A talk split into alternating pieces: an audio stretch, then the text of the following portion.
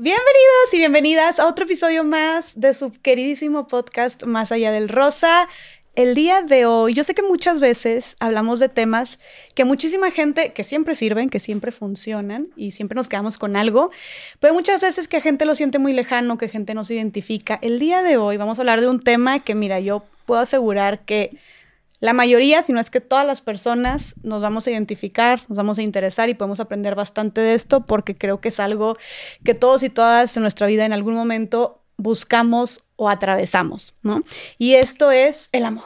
El amor, el amor, el amor, los enamorados, las enamoradas, las relaciones de pareja. Y para este tema tan importante, tan, tan crucial, que también forma, pues, forma una parte importante de nuestra identidad, pues obviamente quisimos traer a la mejor en este tema, a una experta en este tema. Ella es psicoterapeuta de familia y de pareja, es conferencista, es autora de varios libros y además es socia y fundadora de Psicoterapia de la Montaña. Y ella es mi queridísima Tere Díaz Sendra. Bienvenida, Tere, gracias por estar aquí. Bienvenida tú, a me que me invitaste, porque yo qué emoción, bienvenida a mi vida, qué emoción poder platicar de este tema que como bien dices, me apasiona me ha apasionado siempre. Mira, muchas cosas me interesan, pero la mayoría de lo que he escrito tiene que ver con el amor, con la pareja, con el desamor, con la duda en el amor, con los celos en el amor, con cómo encontrar el amor, de qué se trata el amor, porque es un tema que me ha, me, a mí me interesa, me apasiona en lo personal, en lo profesional, en los talleres. Entonces, pues aquí vamos a, a desmenuzar el tema acompañado. Tema sasazo, ¿verdad? Siento que, pues, ¿cuántos libros has escrito de esto? Es que siento que te Pues es que te digo la verdad, todos mis libros son básicamente de estos. Te podría decir El amor no es como lo pintan, eh, El que busca encuentra, Me quedo o me voy, mm. Los celos amar o poseer, por qué nos mentimos y nos amamos, que es un tema sobre infidelidad. Este nuevo que está saliendo ya estos meses, que se llama Navegando la incertidumbre amorosa, claves para encontrar pareja. O sea, wow. casi todos. Hay uno por ahí bueno que acaba siendo importante, aunque se llame Cómo identificar a un patán, porque mm. habla de cómo a raíz del amor nos involucramos con personas, con parejas que acaban siendo sometedoras, abusivas, manipuladoras, muchas, y ya lo has hablado tú en tus podcasts, perversos narcisistas, sociópatas, que acaban pues deshaciendo la vida, pero cómo las ideas erróneas del amor nos llevan a pensar que el verdadero amor dura, que el verdadero amor lo va a cambiar, que el verdadero amor va a hacer que me valore.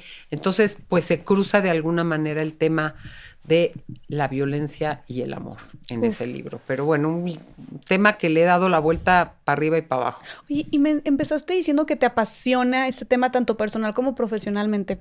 ¿Por qué? O sea, ¿qué encuentras tan de fascinante en el amor que te has dedicado tu vida a ello? Mira, yo creo, si me preguntas por qué soy enamoradiza, pues eso ya no te lo sé decir. Yo creo que las mujeres somos más hacemos más del amor nuestro proyecto de vida que los hombres. Yo, yo muchas veces oigo a, mujeres jóvenes, ¿no? En una cafetería. Hay mujeres profesionales, hay mujeres con un negocio, hay mujeres que están eh, eh, en situaciones X en su vida familiar porque los padres o algo, o cambiando de localidad, y hablan de hombres hablo de mujeres heterosexuales, es una centralidad del amor, porque yo creo que se ha construido mucho en nuestra identidad, porque nos amen y ser amadas, ¿no? Eh, y de hecho, no hace tanto tiempo, si nos vamos a la historia de la, de la humanidad, una mujer sola era una mujer que o se iba al convento o a ver con quién la, a ver cómo sale, porque no, no, no, no servía, sino servía como como madre, esposa, reproductora y demás. Entonces, hay una cosa ancestral que nos da ese rol, más la famosa naturaleza, ¿no? Como si fuera nuestra naturaleza, es que las mujeres son más así, sabiendo que nos construimos. En fin, ¿por qué soy enamoradiza? No sé qué tanto influye este contexto, ¿no? A mí me gusta vivir en pareja y sin embargo te diría que a lo largo del tiempo he escogido la forma de vida de pareja que en este momento requiero, me sirve y me funciona, ¿no? Yo ya estuve casada muchos años, es otra cosa. Y por otro lado, veo en las consultas, en las novelas, en los libros, ¿no? En, en, en las películas, pues como siempre se cruza el tema del amor. Y te diría algo importante, Jessica. Yo creo que antes mucho de nuestra identidad, tú lo dijiste ahorita, venía dada por una comunidad, o sea, pertenecías a tal familia, a tal reino, a tal colonia, a tal club, a tal religión, y era una fuerza de que por pertenecer ahí hasta te casabas con Juanito Pérez porque tocaba y eso era, y seguir la tradición. Y ahora que vivimos en un mundo más individualista, que eh, más urbano muchas veces, creo que gran parte de nuestra identidad está dada por amar y ser amados. Y yo creo que habría que extender ¿no? el pastel que nos da identidad, porque hay quien sin amor se queda sin nada, aunque tenga trabajo, aunque tenga amistades, aunque tenga familia, aunque tenga hobbies, porque le da mucho peso. Pero hemos de entender que mucha de nuestra identidad está dada por esa experiencia de amar y ser amados. Y te agrego desde la evolución, ¿eh? somos seres pues somos seres gregarios, somos seres que nos gusta el contacto, somos seres, seres que nos hemos construido pues en la especie que somos porque tenemos esta pegajosidad, ¿no? Claro, somos seres sociales. Y entonces, esta experiencia de estar acompañado y la riqueza de la atracción y de gustarte y demás, que a veces se considera banal, pero yo creo que una de las dimensiones humanas también es la erótica, ¿no? Donde saberte mujer, no solo mamá, buena compañera, buena amiga, buena hija, buena trabajadora, sino tener este, esta cosa de generar deseo, de saberte deseada, de, atraer, de, de ser atraída, pues tiene un encanto, tiene una riqueza que habla de madurez también. Entonces es una dimensión que se tiene que conocer, entender y actualizar, como actualizas la parte emocional, la parte intelectual, la parte, tu cuerpo, cómo cuidas tu cuerpo. Yo creo que el erotismo también se cuida, ¿no? Y, y es la puerta de entrada al amor. Y ahorita mencionaste que eso me, me llama mucho la atención, porque hay mucha discusión, ¿no? Ahorita hay más justo que con el feminismo y todos estos movimientos estamos cuestionando y redefiniendo nuestro rol como hombres, como mujeres en la sociedad. Y estamos cuestionando mucho las dinámicas en pareja y, la, el rol de la mujer en la sociedad, que vamos justo más allá de ser la esposa de o la mamá de. O la hija de. O la hija de, exacto, de nuestra relación con un hombre. Entonces, tú como profesional en este tema y con toda tu experiencia que tienes, eh, ¿No consideras entonces que sea algo de la naturaleza el hecho de que las mujeres eh, busquemos siempre tener pareja? ¿Crees que es algo que es más como construido socialmente eh, o que nos sintamos más protegidas estando en pareja o más cómodas o realizadas estando en pareja? O sea, ¿crees que es algo inherente? Yo, yo te diría que más que hablar de como naturaleza, yo hablaría que somos seres que nos atraemos, ¿no?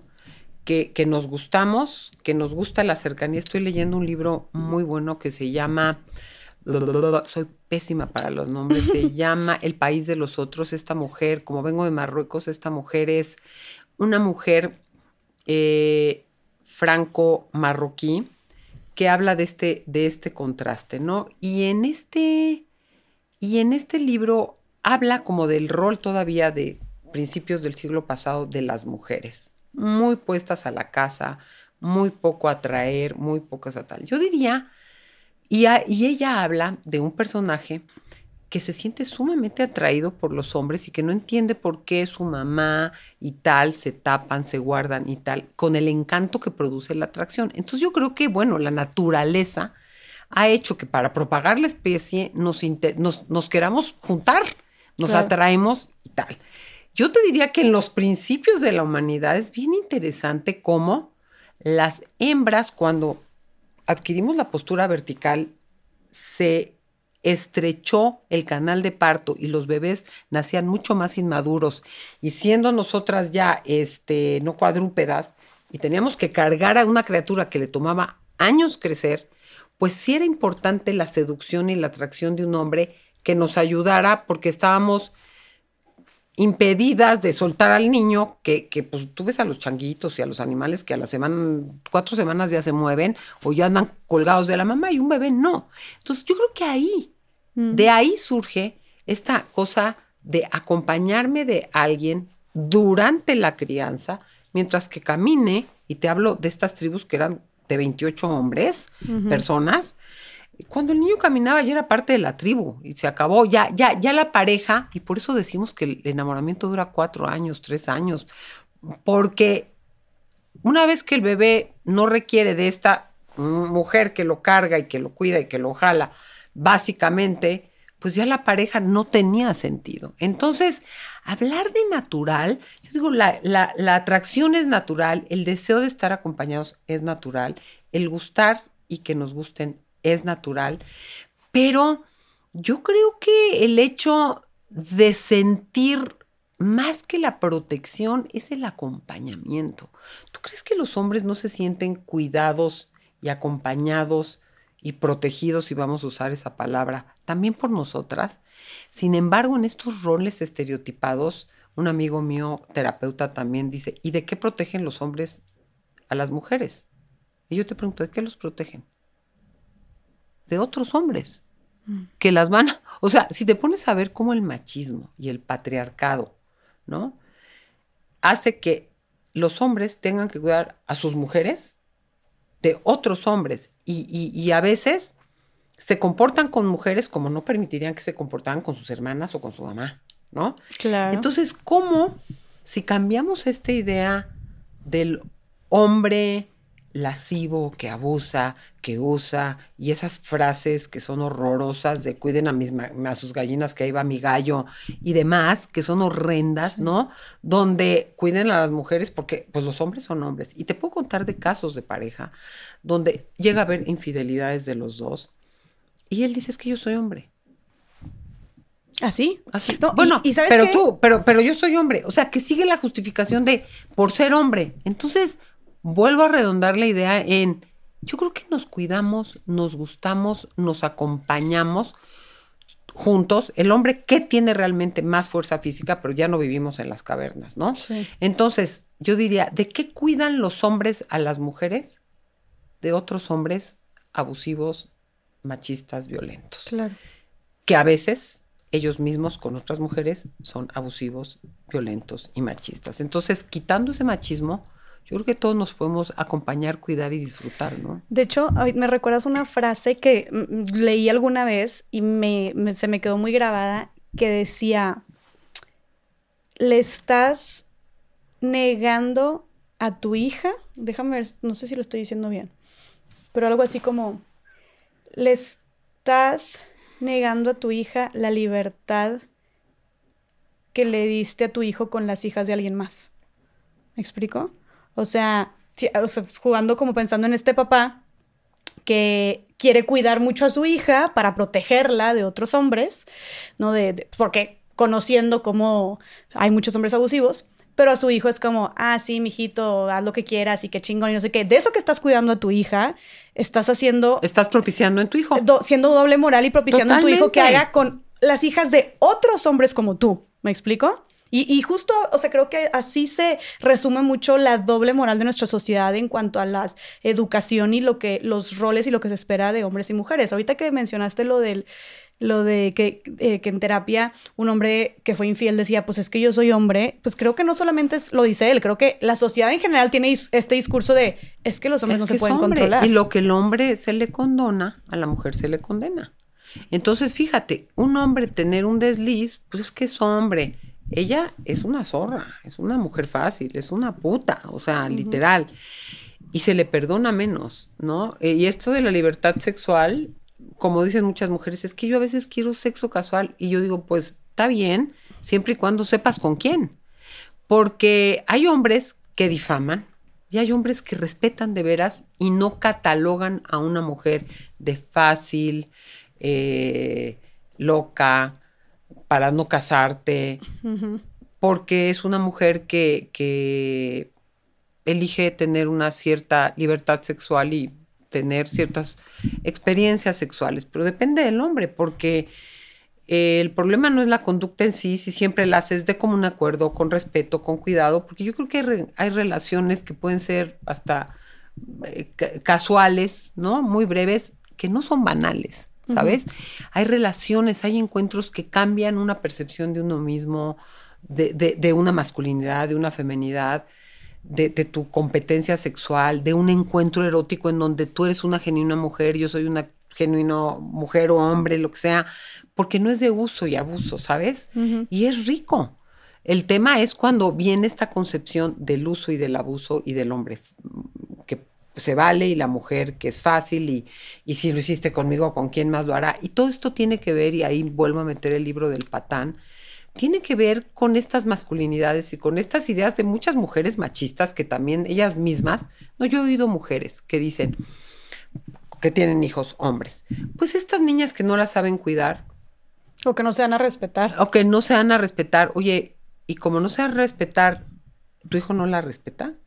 Pues ella no se a respetar, pero pues el niño la respeta, ¿no? O sea, pues también está borracha tirada y porque está borracha tirada, ¿te la vas a coger? Sí. la, vas a violar, más bien. O sea, literalmente es, si nos supiéramos cuidar, nos tendríamos que acompañar. Y claro que toca protegernos a veces unos de otros, pero esta idea del hombre que protege a la mujer porque la mujer es débil, es, delicada, no, pues, ¿de qué la proteges? De que le falten al respeto en un lugar donde de veras la van a acosar, se le van a es, es, es, un tema, bueno, ya si me pasas ese tema también, ahora sí que me das una cuerda que para qué te digo, porque... adelante, adelante. Años luz, ¿no? Años luz. Y te platico, fíjate, en el recuerdo el caso de una pareja muy joven, un tema de infidelidad antes de casarse, donde él genuinamente dijo, mira, para mí esta experiencia la tenía que tener porque yo no había estado con ninguna otra mujer y me quiero casar con ella. Y era así como una locura casarme sin haber tenido ninguna otra experiencia. Lo, lo cacharon, la terapia muy bien, pero fíjate lo que ella dijo. A mí, yo entiendo que él haya sido infiel, porque ella ya había tenido otras experiencias de pareja y de otras experiencias sexuales. Dije, lo que no puedo creer, porque obvio, ya en esas situaciones te metes a los chats, es como hablan de las mujeres en el chat de hombres que es su hermano, mi hermano, sus primos con los que viajamos, así se expresan de las mujeres. O sea, esa doble moral, ¿sabes? Que es mi novia, ¿cómo estás? Gracias. Y por acá, como, la, como objeto. Como un objeto. Eso le impactó más, fíjate. Le era más difícil de entender que la razón de lo entiendo y ya, pues, digo, con el conflicto que implicó, ¿no? una relación de infidelidad que se le cachó y que se iban a casar, pero el tema de cosificar a la mujer y de hablar y burlarnos y reírnos y todos ahí como que estamos cenando juntos con nuestras novias y viste a la que pasó y la chichona. Y, oye, ¿qué es eso, no? Explicándote, hablando así y vete tú a saber qué más leyó. Entonces es todo. Es asqueroso, es asqueroso cómo se... y hemos tenido aquí ya, digo, y estos ya son otros niveles, pero desgraciadamente es muy común. Tuvimos un episodio justo con Marce Peña, donde ella eh, cuenta su testimonio de cómo su exnovio pasó todas sus fotos íntimas y de cómo descubrió, ella buscando justicia, descubrió que habían cientos de estos grupos, eh, deja tuya de WhatsApp, de Telegram y de Facebook y así de eh, muchísimas otras plataformas donde se pasaban entre hombres fotos de sus mismas esposas, de sus mismas novias dormidas o que les mandaban a ellos y decía, hablaban, o sea, era, me dijo, me, me, daba náuseas y asco de ver cómo se expresaban de las mujeres. Que aquí, y es algo que suele suceder bastante, ¿no? Como la cosificación sexual de la mujer y reducirla a la calidad de un objeto, ignorando por completo su dignidad, sus y a derechos. Que me pertenece, y un objeto que me pertenece. Claro, claro.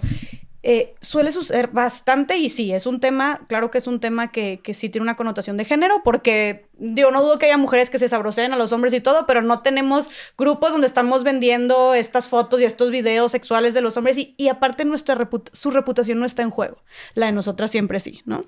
Porque no se cuestiona su valía. Es más, han salido fotos de hombres famosos, futbolistas, que se han filtrado sus fotos de sus de sus miembros y al contrario, la gente en lugar de no bajarlo de lo que tú quieras de tal por cual, al contrario, es como hablan del tamaño y no, y wow, y bla, bla, bla, y qué chingón, y, o sea, está muy marcada esta doble moral. Pero siendo esto tan común y de cómo se expresan de esta manera los hombres, e, e, este tema en particular, la verdad, a mí sí me causa como demasiado disgusto y demasiado asco, y a muchas mujeres también, de hecho, ese episodio, muchas mujeres se asquearon y se asustaron bastante.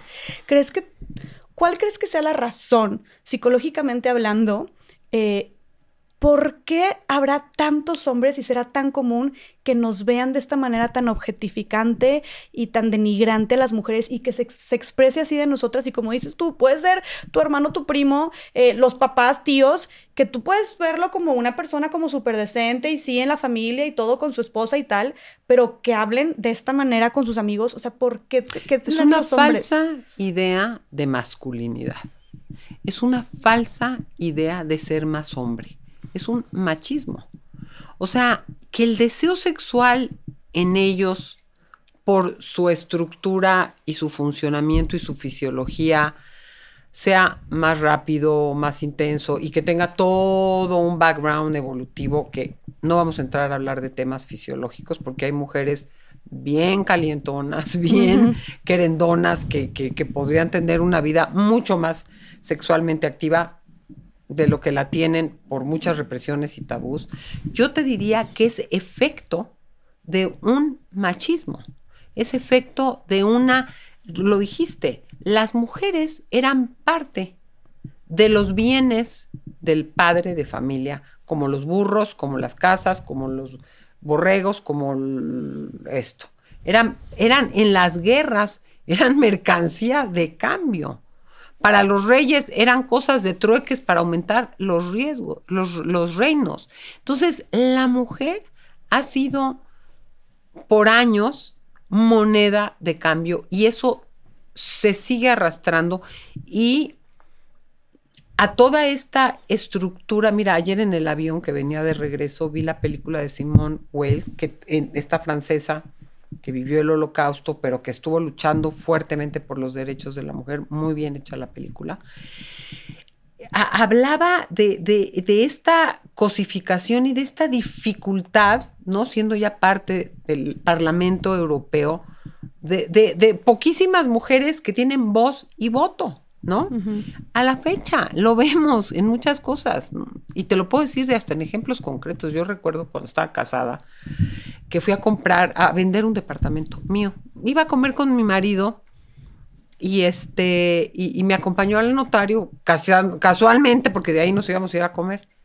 Era un notario, un vendedor, un comprador y yo y mi marido. Le hablaban a él, no me hablaban a mí, que yo era la dueña que iba a vender. Y él decía, pero es que ella es la, la, dueña. O sea, se dirigían a él.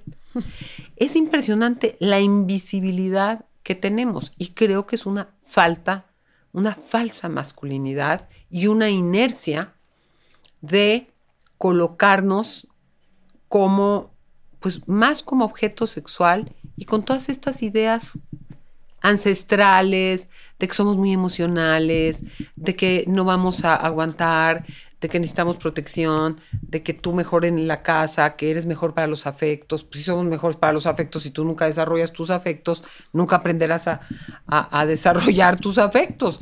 Pero yo creo que es una, una cosa, ¿cómo estamos educando a nuestros hijos? Lo acabas de decir, ¿no? Estas mismas familias que educan a las mujeres para esto y a los hombres para otras cosas. Entonces, es una construcción social que puede cambiar. No te vayas tan lejos, o sea, yo eh, sigue pasando actualmente, está muy fuerte. Tengo una, una amiga que, que, me acuerdo que me impresionó bastante porque mi amiga ya con anillo, eh, años andando con este chavo, estaban por casarse y sus papás le, le, marcaban enojados, no sé, a las 12 de la noche, ¿no?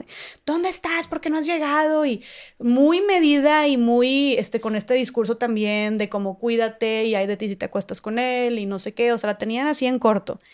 Y al hermano más chiquito, años más chiquito que ella, le compraban condones. Entonces, es como esta, insisto, esta doble moral que tú dices, ¿cómo puede estar sucediendo esto? Y sí sucede mucho en México, yo creo que Latinoamérica en general. Este, que nos educan con estos estándares de sí, el hombre tiene más libertad, el hombre sí puede, la mujer no, la mujer se ve mal, la mujer tiene que cuidarse. El hombre gana, la mujer pierde. Exacto. En muchas cosas, el hombre gana, la mujer pierde. Pero ahorita mencionaste también dentro de todas estas construcciones que tenemos el tema de las mujeres son más emocionales. Y así como dicen las mujeres son más emocionales, dicen los hombres son más sexuales. Y se utiliza, y vuelvo al tema anterior, como justificación para...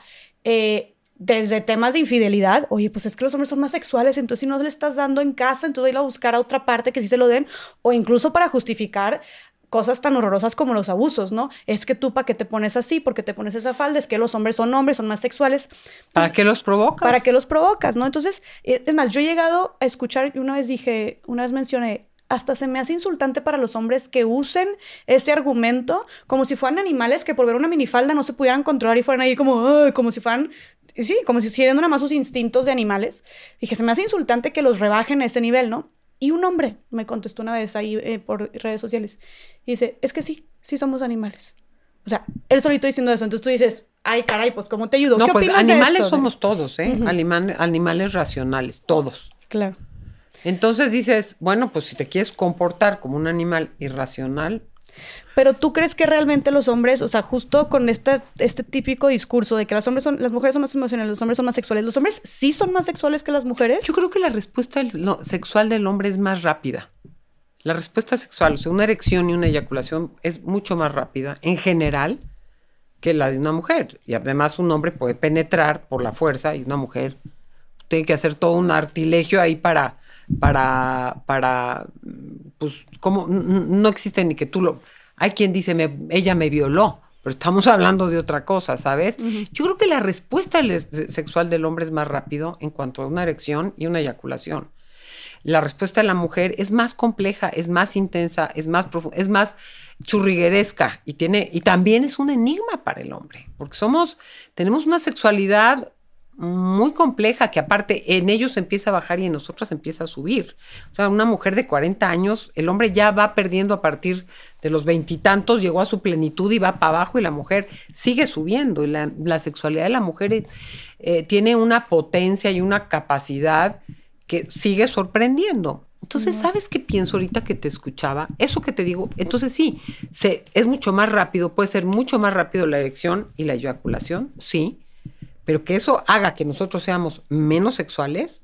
O sea, tú no control- controlas tu deseo, no lo puedes controlar, pero actuarlo, por eso te agarro, te toco, te, te, te- te violo, cabo. Ujú. pues es una cosa, oye, tú- uno puede estar completamente y no te la avientas encima al ser. Y a diferencia ¿no? de lo que digan muchas personas, no es como que porque se les activa este deseo, se les nubla la capacidad de raciocinio, ni no sucede nada de eso, ¿verdad? Perdóname, eh, yo creo que hay un acto de la voluntad totalmente y un, un permiso que te das, automático. Te sientes, es como los privilegios. Porque yo, te, te cuento algo, yo recuerdo en una, en una población indígena que estuve de fin de semana, llegué por una emergencia médica, había una fila de gente indígena esperando en la farmacia, me formo, no faltaba la señora de cara de ciudad que se ponía hasta adelante, yo me formo y, me- y a mí me llaman. Le digo, no, hay una fila.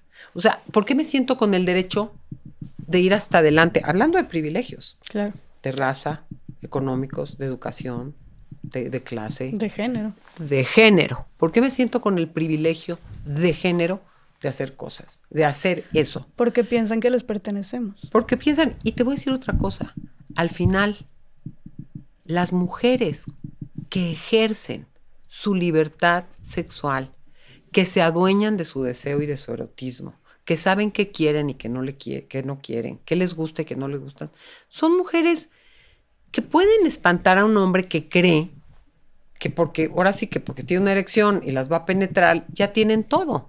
No. O sea, un hombre, un buen amante se hace. Porque una mujer que sabe lo que quiere y que tiene un conocimiento de su respuesta sexual, pues no se conforma con cualquiera que, que- que llega y, y- y- y- y, pues tiene una eyaculación así y que no saben hacer el amor, que no son buenos amantes, ¿sabes? Eh, con amor o sin amor, ¿no? Pero en, en ese sentido de dos amantes que se están disfrutando y que se ponen en juego para disfrutarse Claro. y pon- ponen el cuerpo para el disfrute del otro. Entonces, una mujer adueñada de su sexualidad, pues mejor la tacho de puta, loca, fácil, porque ¿tú crees que no asusta a un hombre ver si puede, si le sale? ¿Por qué crees que hay más impotencia hoy? Porque hay mucha más demanda de mujeres que saben lo que quieren y lo que y el hombre pues como no puede decir que no sabe o que no quiere, pues le cuesta más trabajo. Hay más problemas de o de eyaculación presión precoz o de impotencia ante mujeres que saben lo que quieren, que saben lo que valen, que saben, conocen su cuerpo que se han adueñado de su cuerpo y que no son seres pasivos, de que me enseñe. ¿no? Porque eso era de que e, él me va a enseñar. Ahora, también te voy a decir, hay mujeres que seguimos presionando de distinta manera a los hombres a que cumplan, ah, porque tienes que cuidar a los niños, porque tienes que hacer esto. Para la de los dineros te toca.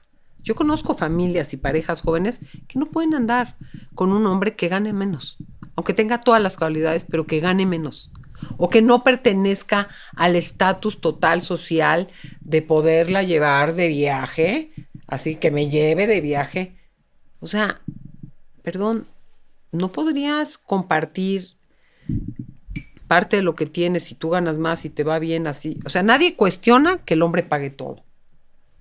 Y si en una etapa de vacas flacas te toca pagar más, ¿no le entras? Tampoco estamos listas para eso, ¿eh? Porque está cañón. Queremos mucha igualdad, pero a la hora de los dineros ya no me gustó. Claro. Entonces, estamos en un momento de transición y todo eso impacta en el amor, Jess. Todo eso impacta en el amor porque como no sabemos bien qué le toca a cada quien, yo siempre digo, antes el baile de, mis papás, claramente, mis abuelos, no te digo, de tus abuelos, no sé todavía de tus padres, era muy claro lo que el hombre hacía y la mujer hacía, y era un baile, el señor te sacaba a bailar, dos pasitos a la derecha, dos pasitos a la izquierda, te sentabas y no te sacaban, yo todavía era las que si no me sacaban a bailar, tú bailar sola, era Qué rara, una, mujer sola bailando. En y tú sacarlo a bailar inimaginable. Bueno, olvídate. Era muy claro lo que tocaba hacer y hoy no está así de claro. Entonces, claro que patinamos. La pista está patinosa. Yo puedo bailar sola, puedo sacar a bailar, podemos bailar de a tres, podemos bailar dos mujeres, podemos bailar dos hombres, podemos bailar tango, pero cha-cha-cha, pero rock and roll. Entonces, estamos todos hechos bolas con ideas que vienen todavía permeando del pasado, de lo que toca, de lo que debería y de lo que no debería pero a la vez queriendo libertad y queriendo igualdad y queriendo novedad. Entonces, pues nos hacemos muchas bolas y si sigo con la metáfora del baile, pues unos pisotones que para qué te cuento. Entonces la gente se asusta de bailar porque dices, no me vayan a lastimar, ¿no? Claro, claro. Y específicamente porque me encantó el tema que tocaste del dinero, porque hoy por hoy hay más divorcios que nunca y sé que una de las razones principales eh, de los divorcios actualmente, al menos en México, es por temas económicos, ¿no? Mencionaste esta parte donde también es una realidad que ya hoy hay muchas mujeres que ganan más que sus parejas y de cómo, pues sí, y llega a ser difícil. Y te lo digo porque incluso a mí me ha pasado con mi novio y que yo acá en su momento de que la más feminista y no sé qué, pero cuando llegaba la hora de la cuenta era como, pues, ¿qué onda? Micha y micha o así, o yo pago la cena, tú pagas el cine o así, y era como, te cuesta, ¿no? Y creo que Fíjate cómo traemos, tú eres mucho más joven que yo, ¿no? Metida la cosa todavía de que, de lo caballeroso, ¿no? Que yo digo, es muy lindo un hombre que tiene esa cortesía de esperarte, de yo, yo no me ofendo, que me ayuden, no que te trate como princesa, porque, pero este, este ayudarnos, ¿no? Sí, sí, sí. Que evidentemente a la hora de las cargadas de las maletas, pues evidentemente Peter aguanta más que yo porque hay una cosa de fuerza física y, y lo recibes bien, pero ¿cómo? A la hora de los dineros, uno, uno, uno repela. Mira, ¿puedo, ¿puedo decir algo? Sí, claro.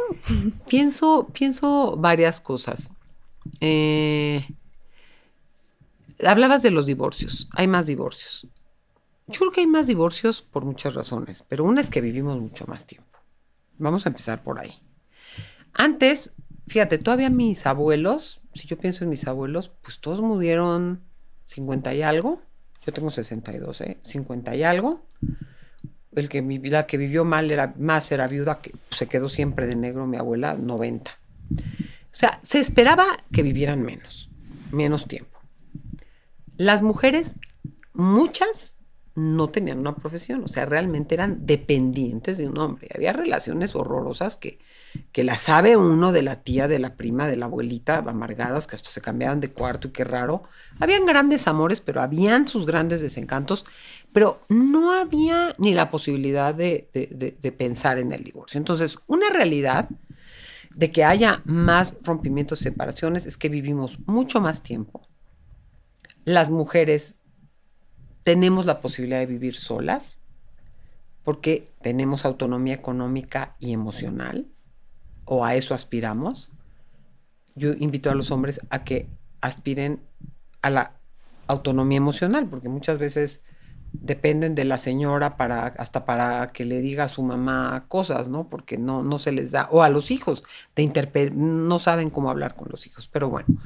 Entonces vivimos más años, hay más autonomía y vivimos la era de la libertad. No puedes terminar una relación por cualquier cosa, pero tampoco sostenerla a pesar de todo. Y voy a decir, si tú te fijas, Jess, la gente cambia de ciudades de vivir, cambia de trabajo. En mi época yo oía que los papás se jubilaban porque llevaban ya 70 años trabajando o 60 en una empresa.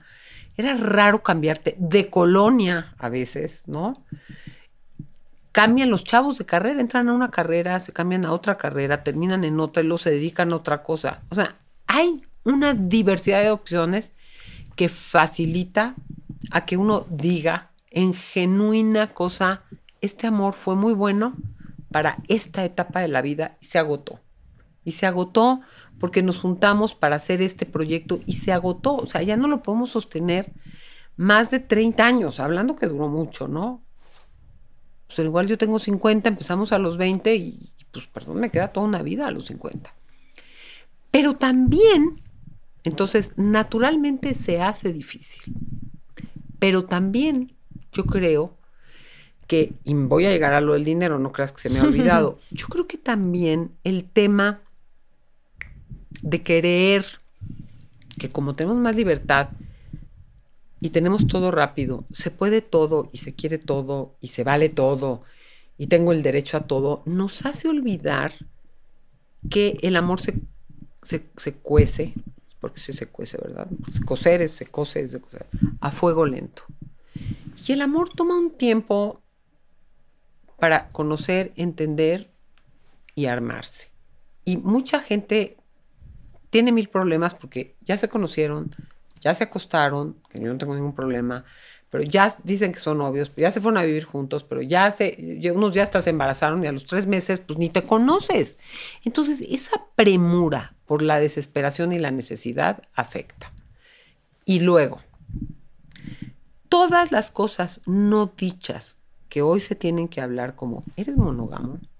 Porque antes estaba permitido que el hombre como que sí, que no. ¿Eres monógamo? Hay gente que claramente no es monógama y quiere tener una relación de pareja. Y eso lo hablo mucho y, pues me voy a echar mi guayabazo, como decía mi papá, y bien, en el libro de por qué nos mentimos y nos amamos. O sea, la elección, la exclusividad sexual es una opción. La fidelidad en una relación no es una opción, pero no es lo mismo ser fiel a una relación con una serie de acuerdos que ser exclusivo sexual. Pero tú tienes que hablar de la exclusividad sexual. Porque si no, resulta con que hay gente que no lo es y no puede y no lo dice porque le da miedo que la gente no lo quiera y a la mera hora pues anda cometiendo. Cuerneando. Cuerneando. El tema del dinero cómo nos vamos a manejar con el dinero. Se da por hecho que tú vas a pagar todo. El tema de los hijos. ¿Queremos hijos? ¿Cuántos sí o no? Porque esa es otra. Hay gente que quiere hijos, hay gente que no quiere hijos, hay gente que quiere tres, hay gente que quiere uno, hay gente que lo quiere ya, hay gente que se quiere esperar. Y yo creo que todas esa cantidad de preguntas que nos tenemos que hacer matan el deseo, generan un desgaste son acuerdos que, pierden, hace que se pierda el atractivo y la ligereza y dificultan la relación. Eso, por no decir las francas cabronadas, en donde me desaparezco. Eh, a mí me escriben mucho los domingos, no sé si sabes que tengo una sección que se llama Verdadazos, donde la gente los domingos subo una cosa para que me hagan preguntas. Es que estoy sufriendo de que me pinte el cuerpo. Se está sufriendo desde antes de que se lo pinten no hay un acuerdo, hay el acuerdo, nos vamos a morir si algo pasa o simplemente vamos a terminar la relación. O sea, ya la relación está empezando y ya estoy temiendo el fracaso. Y creo que eso debilita mucho las relaciones. Para terminar con el dinero, te diría yo, los acuerdos económicos para mí hoy deberían de ser, si quiero que sean en igualdad, ok, para vivir necesitamos 100, ¿no? Ok. O necesitamos tanto. ¿Tú cuánto ganas? Tú, de lo que necesitamos, tú ganas 100 y yo 50. Bueno, tú pones el 60 y tantos por ciento y yo pongo el 30. Yo pongo más porque gano más y yo pongo correspondiente en porcentaje a lo que gano. ¿Por qué, yo vamos, ¿por qué nos vamos a ir a michas? Si en ese michas yo me quedo sin la posibilidad de irme a cortar el pelo y tú tienes un ahorro para lo que sea. O sea, los dos tendrían que tener una posibilidad de ahorrar algo, de ahorrar algo en común y de poner con respecto a lo que estamos ganando. Porque yo no sé si mañana se nos va a voltear la tortilla y tú vas a ganar más y yo menos, o tomaremos ciertas decisiones porque el mundo laboral es otro que está en un, en un cambio constante. Entonces, una igualdad económica sería, pongamos, no todo sobre la mesa, yo creo que todo el mundo tiene derecho a guardar su individual y a poner con respecto a lo que gana. Pero hay que ser honestos, porque yo a veces no te quiero ni decir lo que ganas, no vaya a ser que. A ver, eh, ah, no, pues si tú tienes, mejor hago tú y yo hago esto con el otro. Pero eso sería lo más justo. Poner conforme el porcentaje correspondiente a los ingresos de cada 10. Tú ganas 100, yo gano 50, pues tú pones el, el 60 y tantos y yo pongo el 30 y tantos. Y de eso quitemos algo que yo pueda ahorrar y que tú puedas ahorrar. Claro. Y en seis meses revisamos qué está pasando, ¿no? ¿Te hace sentido? Estoy completamente de acuerdo, Tere. De hecho, o sea, justo comparto exactamente esta mentalidad y, es, y ya lo hemos hablado antes en el podcast y este como modelo de finanzas en pareja donde sea algo proporcional. Y creo que tanto es bueno para tanto hombres como para mujeres. Creo que a las mujeres nos da muchísima autonomía el cómo participar también de ciertos gastos este, de la casa. Te da también, la verdad, cierto poder, ¿no? Y decisión. Y también para los hombres, pues que aliviane. Porque también cuando hablamos de estos roles y de machismo, también para los hombres, qué pesado. Es una sobrecarga, es una sobrecarga que, que, que literal su identidad está puesta ahí. Entonces, el que no tiene lana no es hombre, no es un buen hombre, no es un buen proveedor y es, es de una y unas autoestima para abajo. Y unas exigencias ah, brutales hacia los hombres. Y también lo digo porque mi queridísimo Monterrey, que tanto quiero, pero también tantas cosas que están mal, nos diga San Pedro, las chavitas hoy en día y las muchas mujeres en general, no estoy diciendo que todas, pero muchísimas mujeres de estratos socioeconómicos donde se ponen, pero exigentes y exigentes, y el hombre o, o, o te da lo que pides, lo que quieres, cuando quieres, como quieres. Como reinitas o se acabó, ¿no? Entonces, Y te digo una cosa, no se toman todavía muchas mujeres, y corrígeme si me equivoco, en serio su desarrollo profesional porque asumen que las van a mantener. Todavía existe eso. Total, ¿no? muchísimo, muchísimo. Lo cual es para mí, en todos sentidos, una carga para el hombre y una, un desperdicio de vida para ellas. Porque al final son estas mujeres que a la larga, digo, no tengo nada, yo fui ama de casa, soy ama de casa, fui mamá, soy mamá, o sea, pero la vida es mucho más que ser ama de casa y tener hijos, por más que tengas la vocación, o sea, la vida ofrece mucho más y a la hora de, de, de lo que sea, pues la riqueza, mental, emocional y tal, de poder tener un proyecto de vida más allá de tu casa, tu esposo y tus hijos y el amor. Totalmente.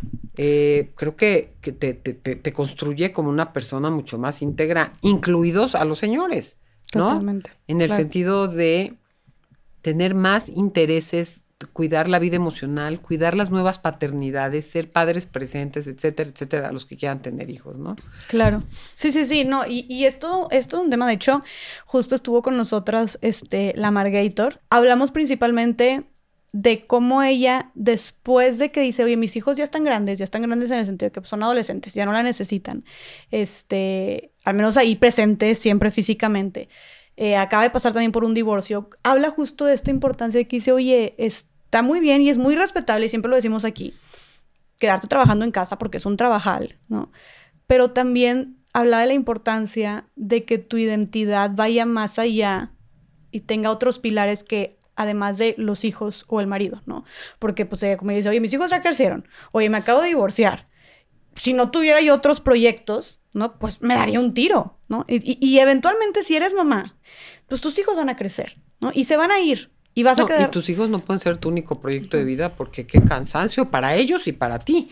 O sea, esas personas que... Yo creo que los hijos son muy, muy... Los buenos hijos eh, están pendientes, están atentos, pero, pero la maternidad, la paternidad es como una cascada, ¿no? Uno da como madre, como padre, y pues si hay una buena caída y tienes suerte, te da esta como, como espumilla que regresa, pero que sea tu único proyecto de vida, o sea, los hijos que los papás no tienen más que hacer que estar esperándolos. Yo digo, es una carga también para los hijos, ¿no? Yo creo que enriquece mucho a los hijos ver a los padres, incluso abre un optimismo hacia la edad adulta y la vejez, de saber que se siguen teniendo proyectos de vida, ¿no? Claro, claro. Y algo importante también por, por recalcar, creo que es que cuando hablamos de dinero, em, pues son muchos temas los que se intersectan, ¿no? Y podemos hablar desde, oye, la realización, el poder tener también tu poder de decisión, el quitarle un peso de encima también a tu pareja, si estamos hablando de parejas heterosexuales, al, al, al hombre, pero también por otro lado, el dinero, pues también hablamos mucho, sabemos que está muy presente, en, especialmente en México, la violencia económica, ¿no? De cómo también a estas, a las mujeres que no tienen ciertos ingresos, o tal vez incluso sí tienen ciertos ingresos, pero el marido les controla las, este, el ingreso, o eh, les maneja a ellos el dinero, o simplemente no trabaja la señora, entonces no les da dinero. No, yo recuerdo un caso, fíjate, donde ella ganaba más que él. Casi vivían del dinero de ella y él manejaba los tokens. o sea, ella no podía, ella tenía que pedirle el dinero a él. Es cañón, ¿eh? Está cañón. Porque fíjate que, perdón que te interrumpí, ahorita cierras la idea. Jess, es, yo creo que el llamado a la madurez implica una autonomía emocional, que es saber qué quiero, para qué soy bueno, ¿no? qué valoro, qué me interesa, qué disfruto, qué necesito, ¿no? Es como poder hacer legítimos mis deseos, mis necesidades, mis valores, mis intereses, mis competencias, mis gustos, autonomía emocional. No tener, oye, hay quien le habla todo el día a su mamá, oye, pero está bien, oye, pero puedo, ser amiga de no sé quién, ¿Te, te cae bien mi novio, falta de autonomía emocional y autonomía económica, que es la capacidad de tener lo suficiente para vivir como quiero. Porque tú puedes tener autonomía, estas señoras de las que mencionas, ¿no? Autonomía económica y no tener autonomía emocional. Y por tanto, pero teniendo autonomía emocional sin la económica, no hay manera de que hagas valer tus sueños, tus necesidades, tus valores, ni tu nada. Porque tener que pedir dinero para cortarte el pelo, para comprarte unos zapatos, para tomar un curso, para hacer una visita, para invitar a tus amigos a cenar. O sea, ¿Dónde está la autonomía económica? Hay un libro muy bueno de Clara Coria, que es una mujer argentina, que se llama El sexo oculto del dinero. Y habla de estas violencias, ¿no? De que te dan acoteo, pero a ver, pero ¿para qué? Pero a ver, enséñame la nota, pero no, mejor mañana. No, bueno, auxilio, socorro. Claro. Bueno. Y eso es violencia, es violencia económica, violencia psicológica también. Y al final cuentas, al final de cuentas, pues lo que está detrás de eso es el control, ¿no? Seguirte controlando y seguirte limitando y que sigas siendo dependiente de esa persona como es una manera de retenerte. Totalmente. Pero qué caño lo que dices de que la violencia, perdón, de que la independencia económica no lo es todo. También necesitas esta autonomía emocional, porque sí, muchas mujeres allá afuera ganando ya suficiente dinero, que les está yendo bien, que incluso mejor que sus esposos, etcétera, pero que no saben manejar su dinero no y no tienen la confianza interna de tomar decisiones, correr riesgos, equivocarse y asumir responsabilidad. Entonces piden permiso al marido, a la mamá, a los hijos. Oye, está bien. Oye, ¿puedo hacer esto? Eh, está mal que viaje. No importa si gasto. Yo, yo quisiera esto. ¿Qué opinas? O sea, no digo que en una familia, en una relación, pues no tomes acuerdos con cierta, un intercambio, ¿no? Claro. Que, que entre paréntesis, en estas familias machinas, pues el señor decide dónde son las vacaciones, compra el terreno donde se le hincha claro. lo que se hincha, etcétera, etcétera. Y no hay esto, pero muchas mujeres necesitan la confirmación, la validación y la anuencia. Pero me meto a estudiar eso, pero te vas a enojar.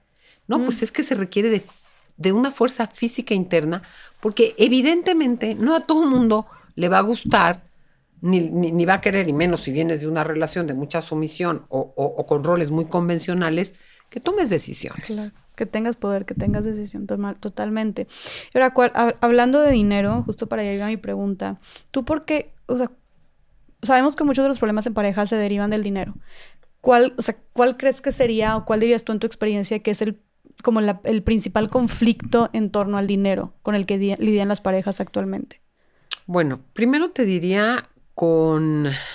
Son muchos, pero diría que en muchas relaciones convencionales que uno administra y casi toma las decisiones, ¿no? Que hay poca influencia sobre todo del que genera menos dinero. Mm. Como generas menos y aunque das el 30, yo genero más, tengo más posibilidades de decisiones. Mm. Yo creo que otro problema es que no hay mucho dinero. O sea, vivimos en una época en donde pues yo quiero lo que quiero y tú quieres lo que quieras y llegar a esos acuerdos es difícil. Pero me parece que mucho es un tema que va de la mano con el poder. El que tiene más poder por la razón que sea, por clase. No, bueno, es que yo soy este eh, contador, yo sé lo que se necesita, se impone a, quien no es contador. Eh, yo gano más, se impone. Yo soy hombre. O sea, muchas veces el tema de poder es central entenderlo en el amor, porque quien tiene más poder tiene más responsabilidad. Y mira, va hasta en esto.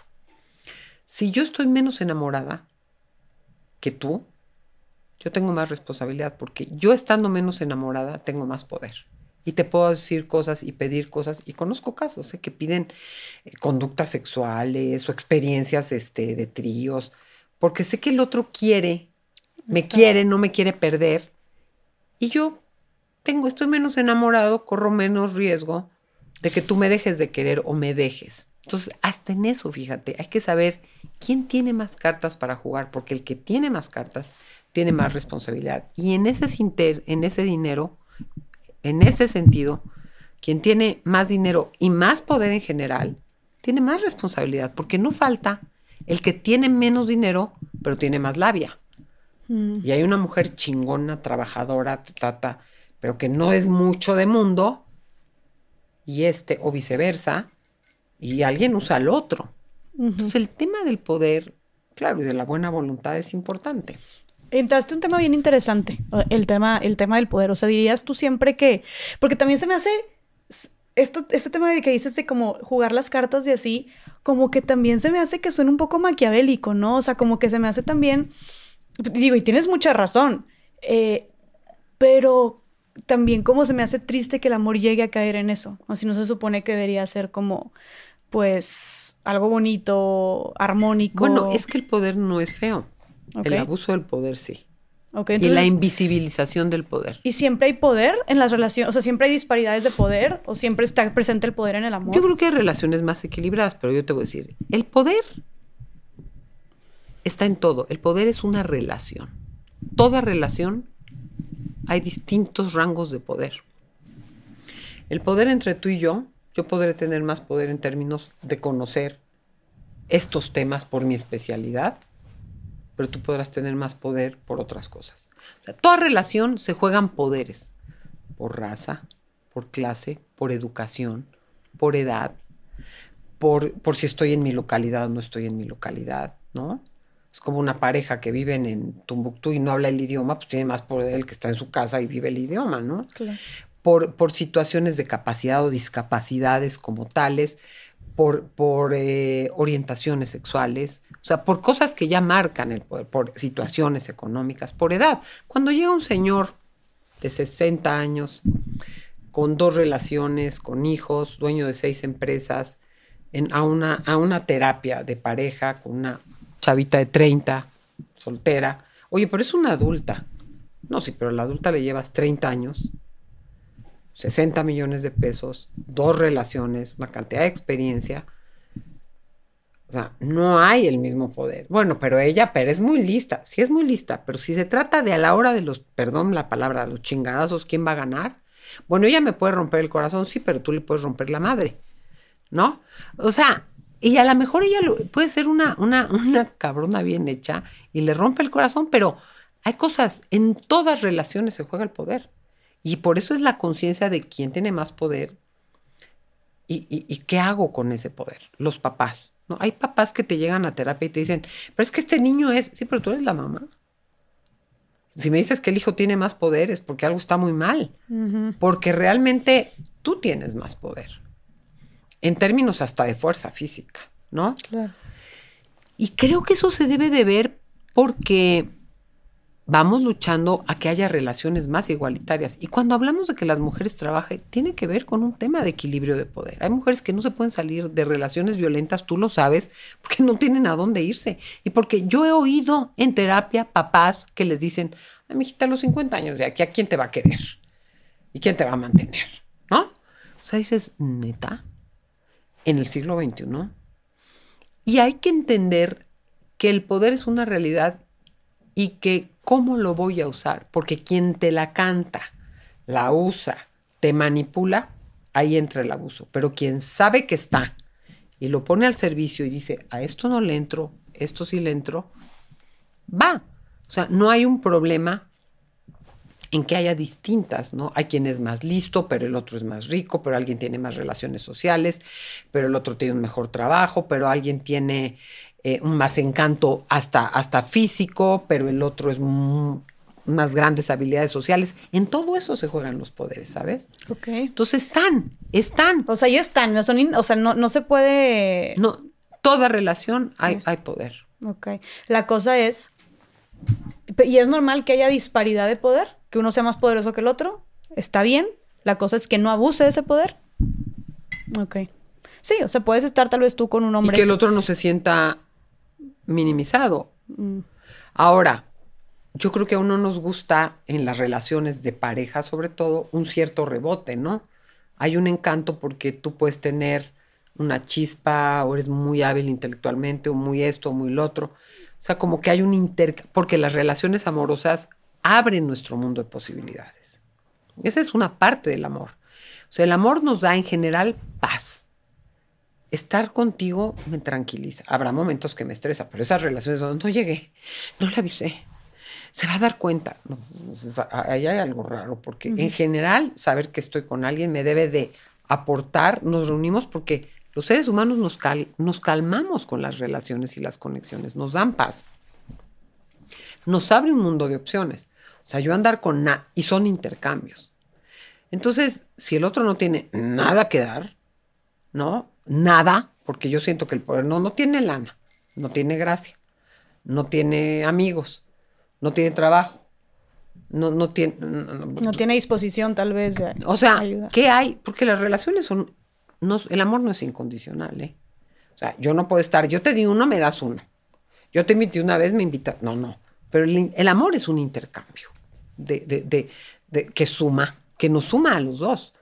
Es como, como cuando te pones el pie, ¿no? Nos vamos poniendo el pie para tener una mejor vida económica, social, emocional, intelectual, de disfrute, de relación, de lo que cada quien quiera.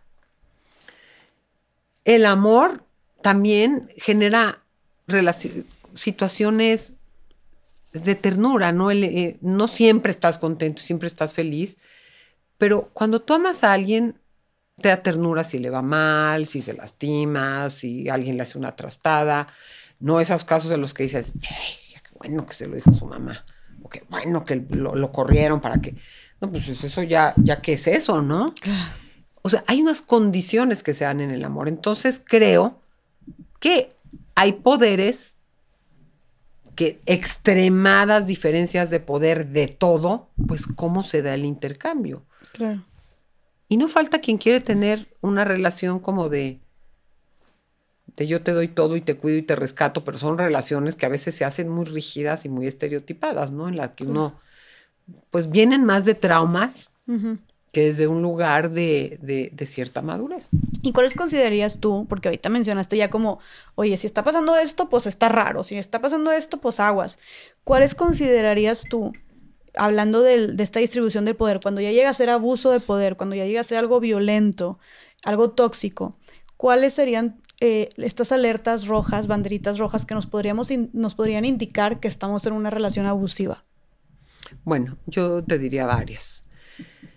Una relación abusiva, tu, tu voz y tu voto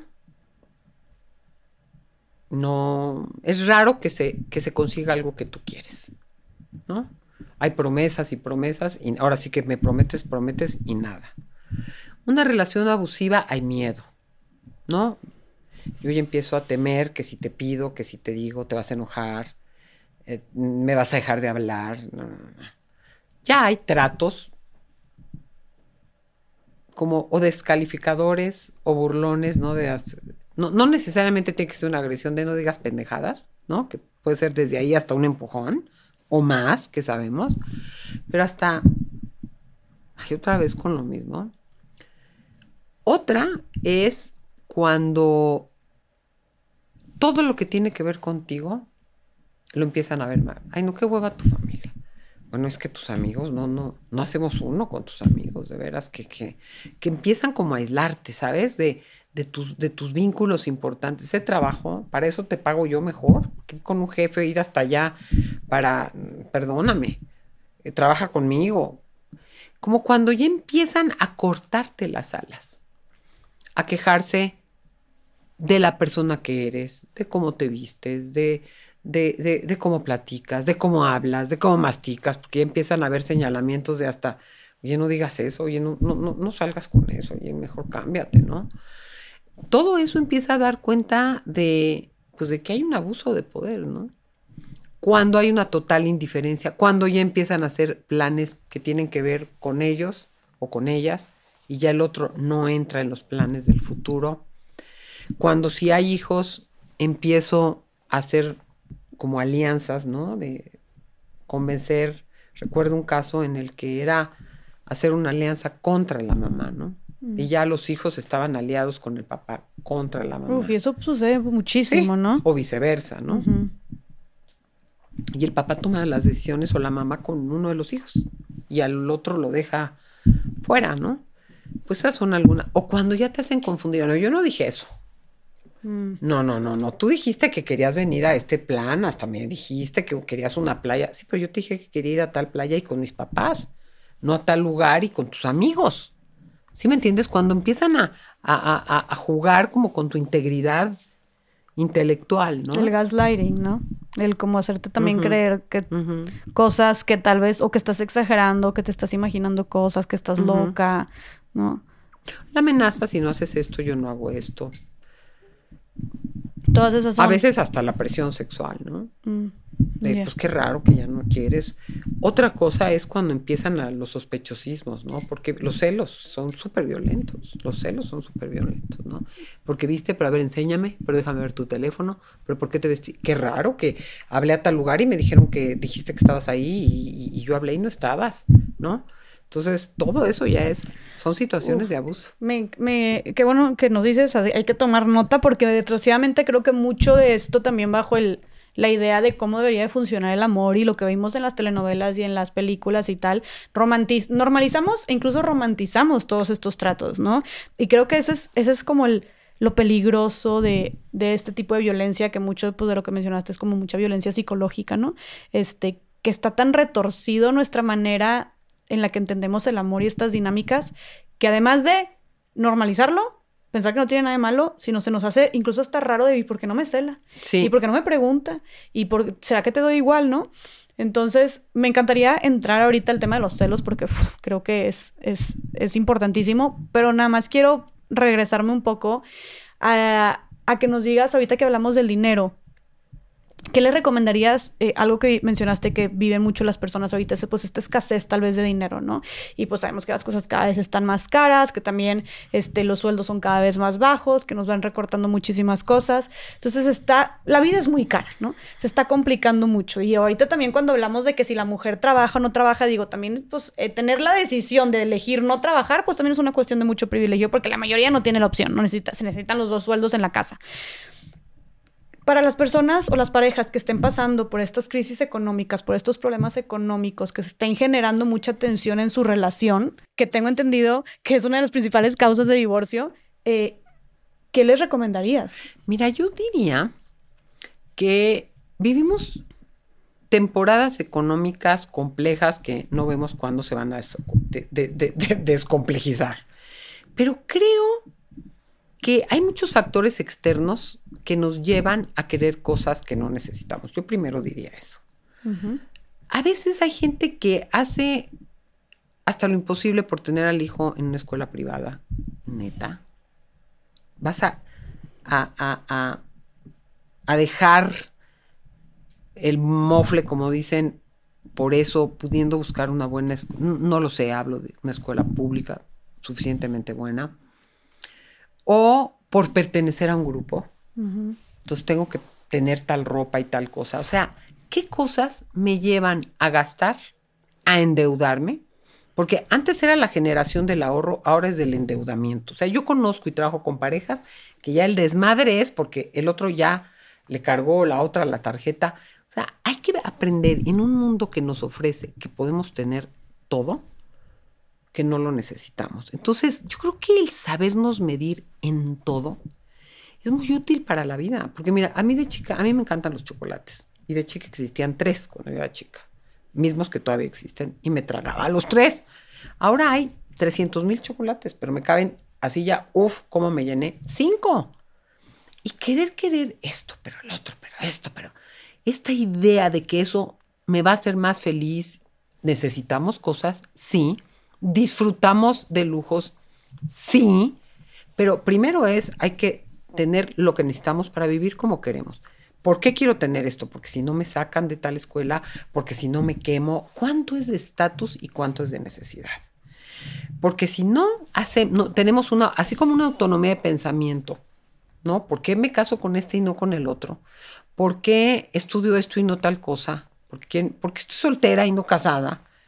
Que es una autonomía económica, eh, eh, emocional. Yo creo que las elecciones de gasto tienen que ver con una autonomía emocional también, porque el mundo nos lleva a hacer y a tener cosas que a veces no se necesitan, o bien, o a no sabernos privar y posponernos para no meternos en riesgo. Sería lo primero que diría, y es todo otro tema presupuestal porque vivir endeudado, qué horror. Pero el otro sería eh, cómo nos administramos los dos de manera, y lo dijimos, en que esto que construimos juntos nos permite vivir suficientemente bien, como queremos, o sea, ir haciendo elecciones a más y no esfuerzos terribles de más para después vivir sofocados en el intento y divorciados con la hipoteca a la mitad, ¿me, entiendes? Entonces, ya no sé si dije algo, pero creo que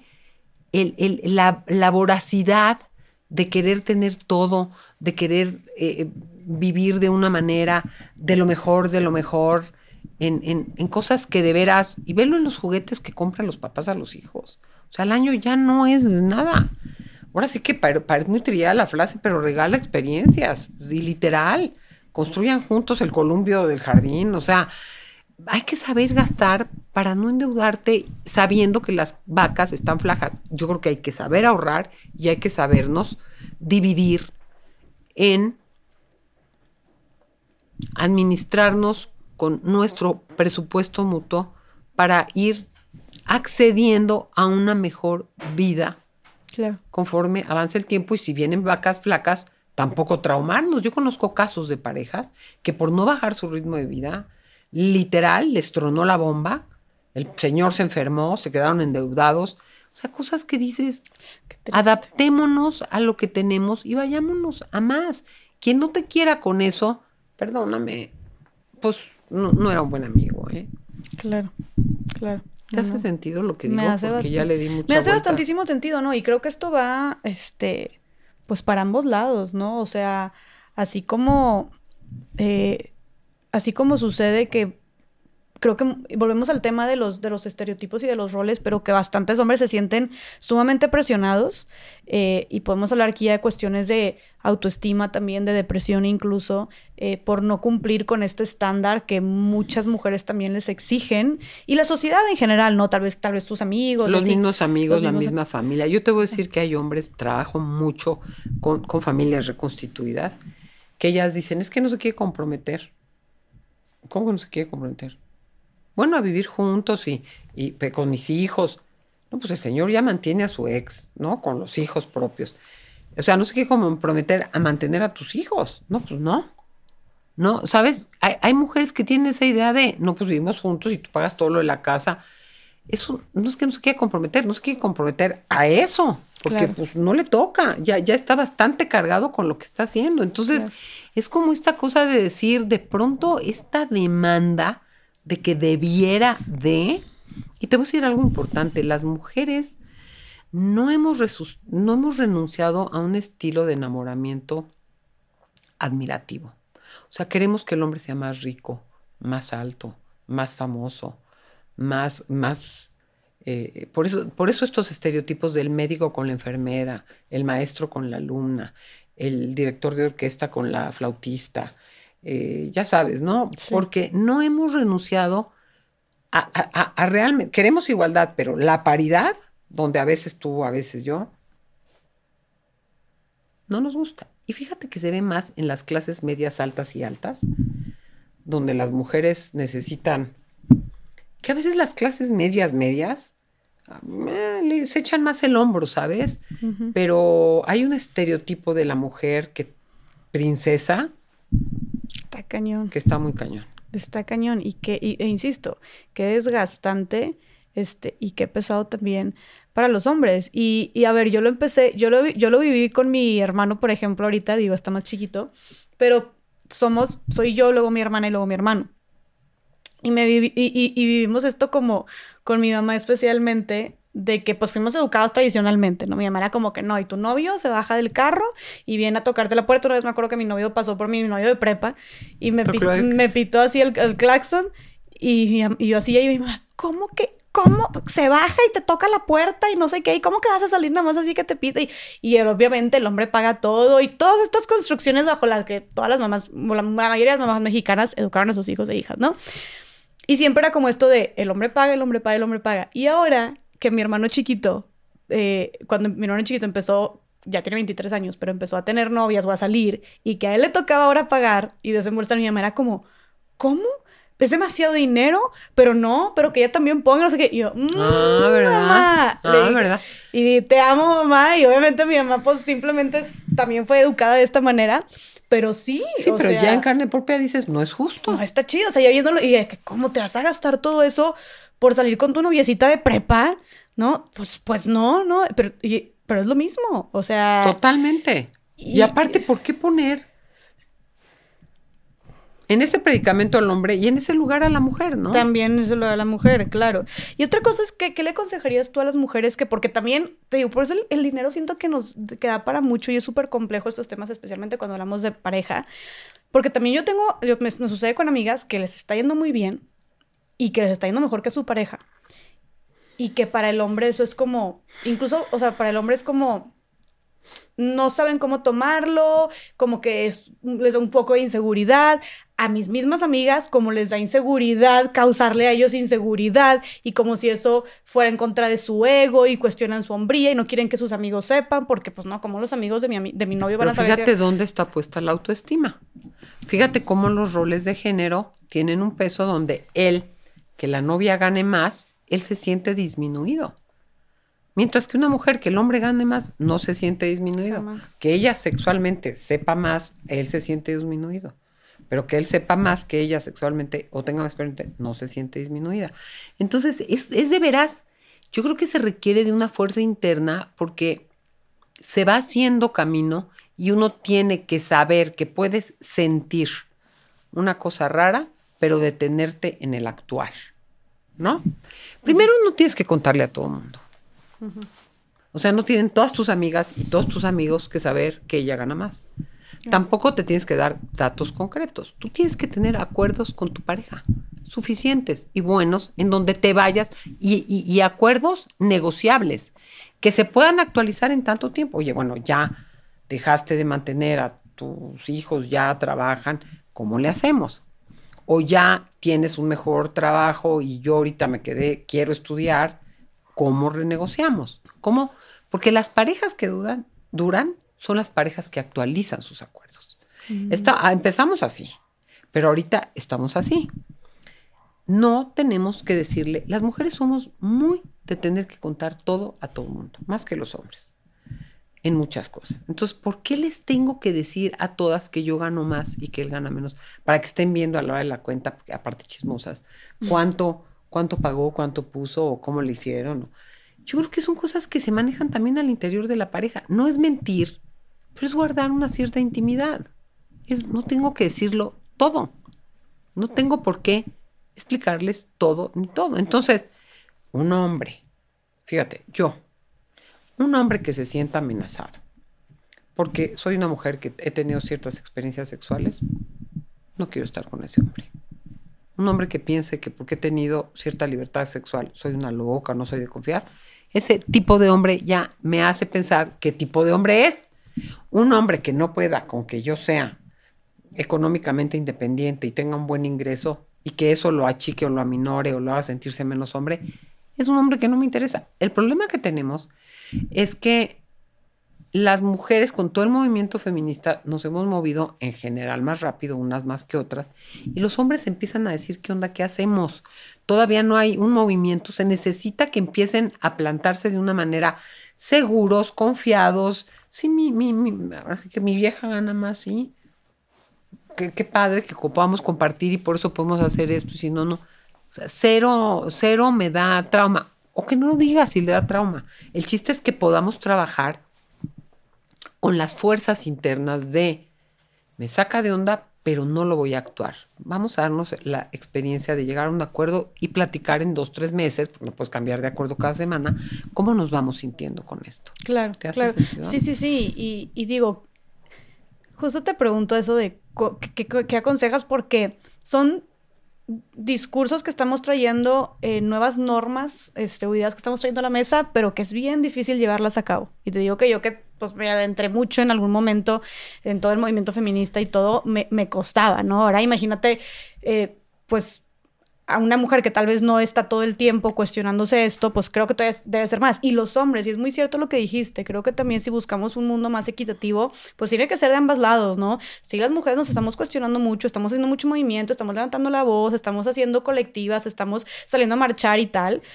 pero hace todavía falta más, creo que este cuestionamiento, agrupamiento, estas, estas iniciativas por parte de los hombres también, que a final de cuentas también les van a beneficiar a ellos. También va a estar chido para ti poder mostrar tus emociones y que cuestionen tu masculinidad. También va a estar chido para ti que no pongan toda la presión sobre este del pago de la casa, etcétera, ¿no? O sea, si los hombres también vieran como todos los beneficios que tiene eh, cuestionar cómo conocemos la masculinidad tradicional, creo que estarían mucho más a favor y, harían mucho más por ellos. Em, Pero eso implica un poco tener una fuerza interna psíquica para generar cierta resistencia a tus contextos. Mira, yo recuerdo cuando viajaba casada con una amiga que viajaba con el novio y, y mi ex marido, que es el padre de mis cuatro hijos, eh, general, estaba a cargo de la mayoría de las cosas de casa y muchos de los viajes los pagaba yo, que era como una parte que él ya no le daba, ya no le importaba. Y ella decía, prohibido decir que, pero prohibido decir, o sea, como, ¿por qué? Digo, viajábamos dos parejas, era obvio que, que, que, iban, que ella sabía, ¿no? Prohibido decirle a él, ¿eh? Que tú pagas cosas. A él, a su novio. Era como decir, pues como, ¿por qué no generar... Uno, se saca de onda, pero hay que tener la fuerza interna para saber que vas contracorriente, ¿no? Un hombre que anda con una mujer más alta que él o que tiene más lana que él, tiene que tener una fuerza para poder resistir el embate de los, del contexto que lo molesta. Y, y, eso nos va a pasar. O sea, siempre que hacemos algo diferente, que va contracorriente, saca de onda. Cambiar de, un tipo de modelo, ponerte ciertas cosas, cambiar de corte de pelo, hacer algo que no has hecho, genera resistencia, genera estrés. Tienes que pasar por ese proceso para sentirte cómodo en él y que la gente ya sepa que esa persona eres y que si te va a decir algo, ya ni te justificas. Pones un límite. No tienes por qué explicar, no tienes por qué decir. O yo sí, compartimos gastos. Paras el límite tanta explicación, es tu propia inseguridad, ¿sabes? Totalmente. Pero hay primero una resistencia interna que tienes que torearla porque te va a pasar, ver el acuerdo, ver si te funciona, saber que estás yendo contra una corriente ancestral y a lo mejor contracorriente en tu círculo. Y si tú estás bien en pareja y ves que marcha, decir, a ver, no me está abusando, yo lo quise decir, yo lo ofrezco, la pasamos bien, tiene este otras características que me suman, pero hay un desafío a algo que ha sido ancestral. Claro. Y hablando de estos desafíos ancestrales, ¿de qué otras maneras hablamos ya del dinero, por ejemplo, pero de la sexualidad también? ¿De qué otras maneras crees que los roles tradicionales de género, o sea, estos estereotipos de lo que tiene que ser un hombre y de lo que tiene que ser una mujer, de qué otras maneras crees que estén afectando actualmente las relaciones? Mira, mucho lo doméstico y la crianza, por ejemplo. No sé si viste una serie muy buena que se llama Borgen, que es de esta primer gana finalmente una primera ministra ahí no sé si era en Noruega o en Suecia, y cómo el padre no aguantó, no aguantó que ella, que él tenía que estar más a cargo de los hijos. O sea, ¿cuántas mujeres toda la vida él se va, tiene que viajar, no llega, no los ve, el fin de semana estuvo que ir? O sea, ¿cómo compartimos las maternidades y las paternidades en donde a veces los roles también se cambian? ¿Cómo compartimos las tareas del hogar? en acuerdos flexibles, ¿no? Donde no es que me ayuda, eh, que me... Es bien lindo porque, ¿cómo, ¿cómo de veras tenemos que, si yo trabajo y tú trabajas, cómo vamos, que me gusta más, que me sale mejor? Si yo ahorita, recuerdo una, el caso de una amiga en donde él de verdad perdió el trabajo, luego se enfermó, tuvo que estar en casa, cómo él se quedó a cargo de la casa y ella se quedó a cargo del trabajo, lo cual sería muy normal al revés, ¿no? Pero creo que esa flexibilidad es central, es importante poder saber, estar todos equipados para todo, para poder cambiar con mayor flexibilidad roles y saber, bueno, a mí me gusta más esto, me sale mejor esto, pero que no sea desde qué raro, qué mal, qué humillante, qué mandilón, que, claro todo esto. Y creo que por eso se hace complicado, porque son muchos acuerdos y acuerdos permanentes, ¿no? Claro, y eso me, también me recuerda un libro que leía donde decía, oye, basta de seguirle aplaudiendo a los hombres por cambiar un pañal, ¿no? Por lavar un plato. Es como, no está siendo Superman, simplemente está siendo un adulto funcional o está siendo un papá presente, ¿no? Este tema de también, ay, es que es bien lindo Chuchito, Sergio, Pablo, Fernando, como quieras, mi esposo, porque me ayuda con los hijos, ¿no? Unas amigas me han dicho, ay, me pude dar una escapadita aquí a la cena porque qué lindo se quedó cuidándome, ayudando, ayudándome con los hijos, hijo pues que los hijos no son también de él, o sea, que no también puso mucho de su parte para tener esas criaturas, ¿no? Entonces es como, no te está ayudando con los hijos, no te está haciendo ningún favor, simplemente está siendo un papá presente, está ejerciendo su paternidad.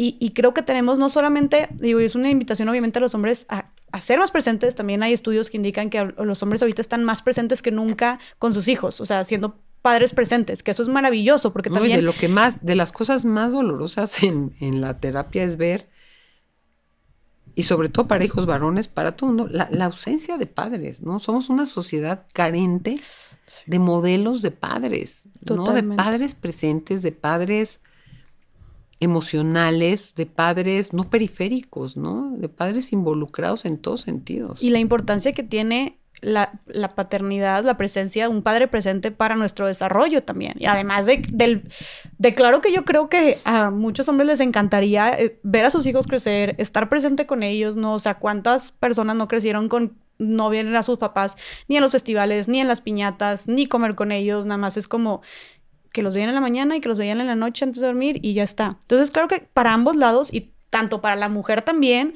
de sentir este apoyo, este, y esta corresponsabilidad como para los papás, como para los niños, o sea, para toda la sociedad nos beneficia que haya padres presentes, ¿no? Y también... Y hombres íntegros, hombres íntegros, porque finalmente es es una expansión de todas tus competencias. Todos tenemos la competencia de, ser, de, de, desarrollar nuestra afectividad, de, ser, de, relacionar con nuestras características particulares, pero de, ejercer muchas más actividades de las que creemos, con las diferencias que podamos tener hombres y mujeres, y aquí no vamos a entrar en las distinciones neurocientíficas y tal, no somos iguales, pero creo que tenemos muchas competencias que sí podemos desarrollar para acompañarnos y ser sustituibles en el sentido de echarnos el hombro cuando uno se enferme o cuando uno pierda un trabajo o cuando hay un hijo que requiere cosas especiales y necesitan ciertas atenciones o cuando a alguien le gusta más una cosa que otra, decir, Ay, pues haz lo tuyo porque lo voy a hacer. Si tú lo disfrutas, yo mejor hago tal cosa. Creo que eso genera esa posibilidad de, de esa flexibilidad, genera más diversidad de acuerdos y posibilidades de negociación y por tanto de recontratar las relaciones, ¿sabes? Claro. Y que creo que también si estamos hablando de que las mujeres ya están saliendo, ya estamos saliendo ya desde hace rato, ¿no? A trabajar porque simplemente porque se necesita, pero luego llegamos y nos encargamos también de todo el trabajo doméstico, entonces pues, está... Triple turno. Sí, pues triple turno. Sí, pues se le conoce también como la doble jornada, ¿no? Y luego si tienes hijos, pues la triple jornada, ¿no? Entonces... Más la carga mental. Claro. Que yo siempre digo, y yo siempre digo, a ver, ¿quién cuando está de viaje, a parejas, heterosexuales sobre todo, está pensando el niño, la vacuna, lo habrán? Las mujeres tendemos mucho a esa carga de mi mamá, no se va a olvidar tal cosa, y regresando la escuela, este, este pendiente de, la, de, de que, que, que, es un desgaste también, ¿no? O trabajando, o en la oficina estás tú trabajando, los dos están trabajando, pero la mujer está en la oficina tal vez trabajando y está pensando, yo quiero voy a pasar por el niño y que voy a dar de comer y que uh y que si está enfermo. Totalmente, sí, o sea, la carga mental... Es un desgaste. Total. Oye, yo quién fuera tú que estás todo el día y te fuiste... No, no, pero es que para que esto marche hay que estar conectado a eso, ¿no? Y no, no desconectado de toda una vida, sobre todo cuando hay hijos o un funcionamiento del hogar, implica una carga mental. Sí, entonces creo que justo es también nosotras, o sea, tanto hombres, qué padre hablar de estos temas para que hombres vayan construyéndose de esta manera. Si hay papás, mamás que nos escuchan, educar a hijos de esta manera, ¿no? Porque también es muy, de nuevo, doble moral el... A mí siempre también fue, Mijitas, niñas, eh, o sea, mi hermana y yo, niñas, vengan a poner la mesa. Niñas, laven los platos y mi hermano jugando Xbox, ¿no? Entonces, educar desde temprana edad, ¿no? Y, creo que lo mejor que podemos hacer para educar es con el ejemplo, ¿no? Que vean papás, eh, papás, mamás, estas relaciones de corresponsabilidad. Y entonces, hombres que crezcan así, pero también mujeres ahorita actualmente que busquemos hombres así, porque sí los hay, como estos auténticos compañeros, sí y que podamos acompañar a estos hombres que están abiertos a entender, porque sí hay mucho descontrol, ¿no? Como que no, no, no entiendo. Yo tengo cuatro hijos hombres, fíjate. Entonces, ese, pues, está bien, esto está de, entre 30 y 38.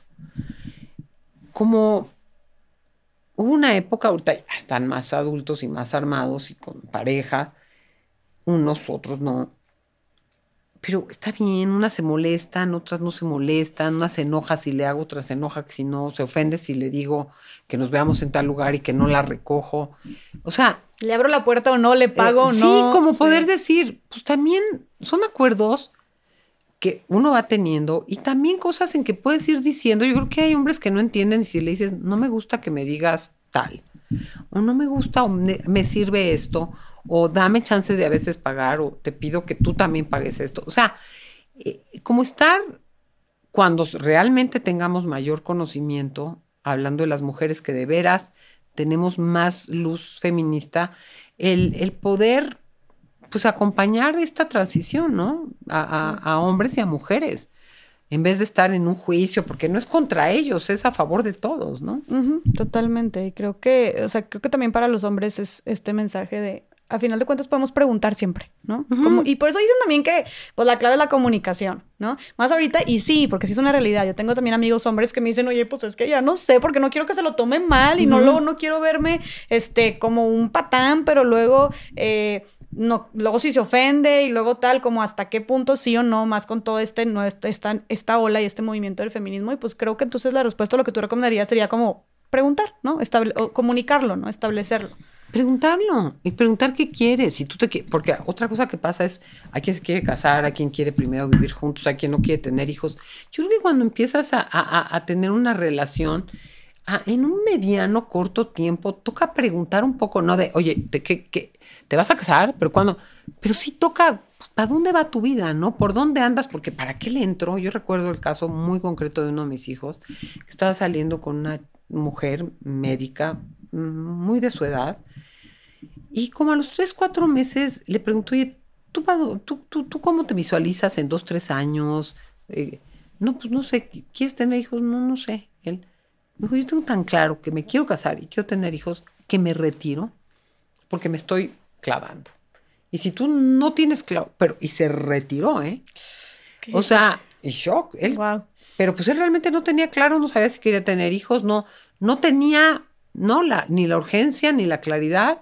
Y ella dijo, pero preguntó claro, bien, terminaron bien, pero dijo, no sabe, no se lo quiere, no se lo ha preguntado, no es su momento de preguntárselo, yo lo tengo muy claro, ¿para qué le sigo a algo donde ya empiezan a, oye, es que llevamos dos años, pues si te lo dijo a los seis meses o no te lo dijo, pues muévete, ¿no? Claro. Pero creo que, que toca hacer esas preguntas, no es de la presión y el chantaje y la manipulación, pero en esta cosa natural, ¿tú qué quieres? ¿Qué es una relación formal? No, yo estoy saliendo de una relación, es muy probable que me manden a trabajar a no sé dónde o que entre a este programa de maestría y pues literal, ahorita quiero conocer gente, me cae súper bien, pero eh, escuchar, hablar, ¿no? De qué va la cosa, aquí es algo más formal, porque pues si no, estamos jugando a las adivinanzas no. ¿Y qué le recomendarías a las parejas que justo están en esta, que ya lo están hablando, que pues, se sentaron y tuvieron esta plática incómoda, hicieron estas preguntas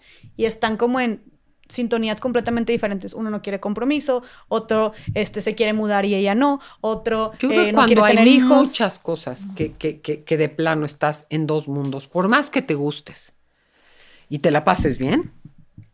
Si tú quieres una relación porque si te imaginas en una relación formal, casado o no casado, viviendo juntos o no, pero con ciertas características, no vas a poder hacerla con esa persona. O sea, una persona que uno quiere tener hijos o el otro no. El otro quiere eh, estar todos los domingos con la mamá, el otro no. Uno quiere eh, ya casarse, el otro no se piensa casar. O sea, estás en, en dos... O estás dispuesto a renunciar a algunas cosas porque hay quien te dice, yo podría tener hijos, pero si no quieres, podría no tenerlos genuinamente. Ah, bueno, pues vamos viendo qué quiero yo.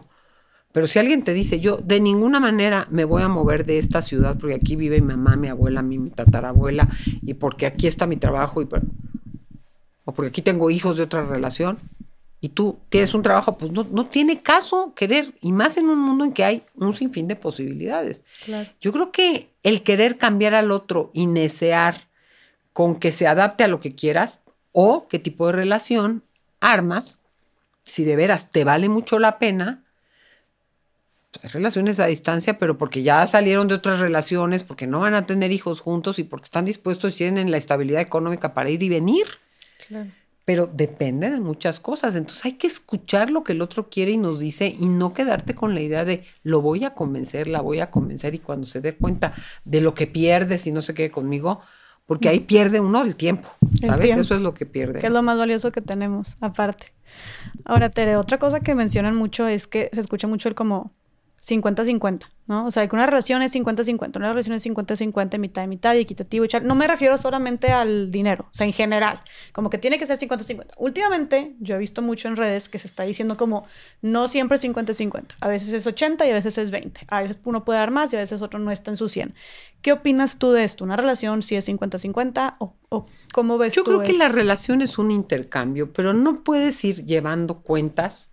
Hay quien, alguien se enferma, o su familiar se enferma y te toca entrarle más. Hay quien tiene trabajo y, no, y otro no tiene trabajo y hay que meterte el hombre, hay, el hombro. O sea, literal, la relación es un intercambio. Y cuando alguien ya dice, yo ya no doy nada, pues eso, eso no va a funcionar.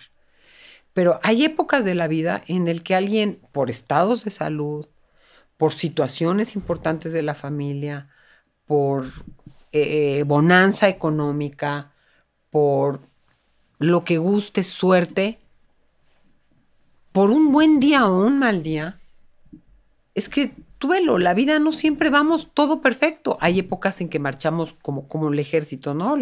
Como las marchas estas de las banderas, vamos, y hay épocas en que vamos a, a rompan filas. Entonces, yo creo que lo que no funciona es cuando alguien eternamente lo da todo y el otro no da nada. Porque hasta el que por alguna razón no puede dar a la mejor económicamente o cierta ayuda, pues da un apoyo emocional, da un resguardo a, no, no sé cómo, son, son equilibrios muy subjetivos, pero estar, fíjate que ayer justamente en el aeropuerto que regresaba, había una pareja atrás de mí peleando.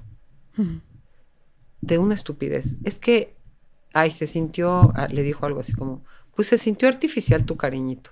¿Por qué? Sí, sí, fue yo, yo siempre te doy cariños muy naturales. No, pero te lo di en serio.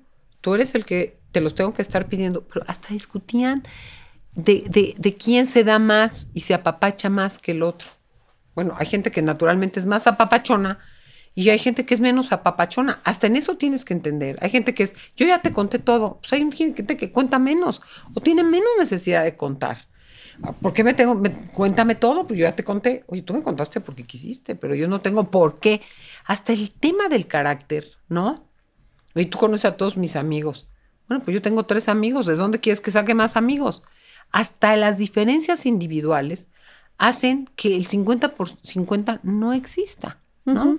Entonces, el chiste es que yo me sienta suficientemente satisfecha, satisfecho, satisfechos o satisfechas sea homo o hetero la relación, con el intercambio que tenemos, porque siento que recibo y que doy, ¿no? Y que tocaste un tema muy interesante, esta parte de como, pero si yo soy así, yo espero esto de ti, charará, como hasta qué punto dirías tú que una persona, porque se habla mucho también de que las relaciones tienes que ceder, ¿no? Ceder y hacer tal vez ajustarte, tal vez cambios de carácter o personalidad puedan ser difíciles, pero ciertas, ciertos tratos pero hasta qué punto cedemos, o sea, hasta qué punto una persona debe de adaptarse a las necesidades o expectativas de su pareja y hasta qué punto no, hasta dónde llega la, negociación, porque luego también se dice como las expectativas matan las relaciones, que no hay expectativas, pero pues también es difícil no tener expectativas, ¿no? no.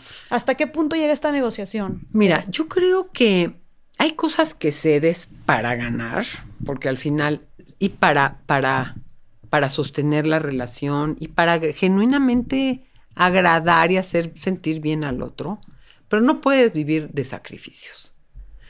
No, no se puede estar renunciando y renunciando y renunciando a todo. Entonces, yo creo que es central saber que hay áreas comunes de gran en donde cedo, porque para ti es muy importante y para mí es muy importante, ciertas cosas, y yo cedo a algunas cosas, otras cosas tengo la autonomía para hacerla sin ti. O sea, a mí me encanta la pachanga. Pues igual, digo, o sea, la boda de mi hermana, pues sí ven. Para todas las fiestas de todo llegas o llegas al pastel, o algunas no llegas. Pero también esa idea de tú y yo somos uno mismo y tenemos que hacer todo juntos, tampoco funciona. Yo creo que al principio estamos más pegados y da ilusión conocernos todos, pero vamos haciendo nuestros espacios. En el sentido de hay cosas a las que uno renuncia o tiene o se va moldando y va creando una nueva cultura porque eso nos funciona o por amor. Yo te pongo un ejemplo, yo nunca he sido animalera. No es que no los quiera, pero nunca he sido particularmente animalera. Y mi pareja tiene una perra que es como su hija. Y digo, la perra ya duerme en mi cuarto con el En la cama sí te digo, no, porque no descanso, ¿no? Pero cosas que no se me hubieran ocurrido, las he podido integrar. Me sacó de onda al principio. No ha sido un tema, pero hubo una transición, ¿eh? Porque es un relajo, vamos a viajar, pero la perra, pero viajamos con la perra, pero viajamos sin la perra, pero... O sea, hay un tema que ha sido un movimiento mío con mayor o menor eh, eh, dificultad y con ciertos límites, ¿no? Claro. Entonces hay cosas que uno cambia, está bien, no me implica un drama, porque es más lo que recibo que lo que me implicó eso a mí que se me dan los verdadazos, como digo en, las en los domingos, los verdadazos. ¿A qué de, qué de verdadazos con la perra para que al final me haga mucha gracia la perra? Ahora, hay cosas que no. Hay cosas que no y le digo, hago esto y hago lo otro, pero lo demás No. Hay, hay cosas que le pido, hay cosas que no le pido. Entonces, creo que encontrar ese equilibrio en qué hacemos juntos, qué si renuncio y no me pesa, qué cosas me pesan un poco, pero temporalmente las hago porque son importantes para ti, pero yo ya sé que tú no me las vas a pedir cada semana. No falta el necio que cada semana, oye, ahora vamos con esto. No, bueno, pues también es que no te conocen.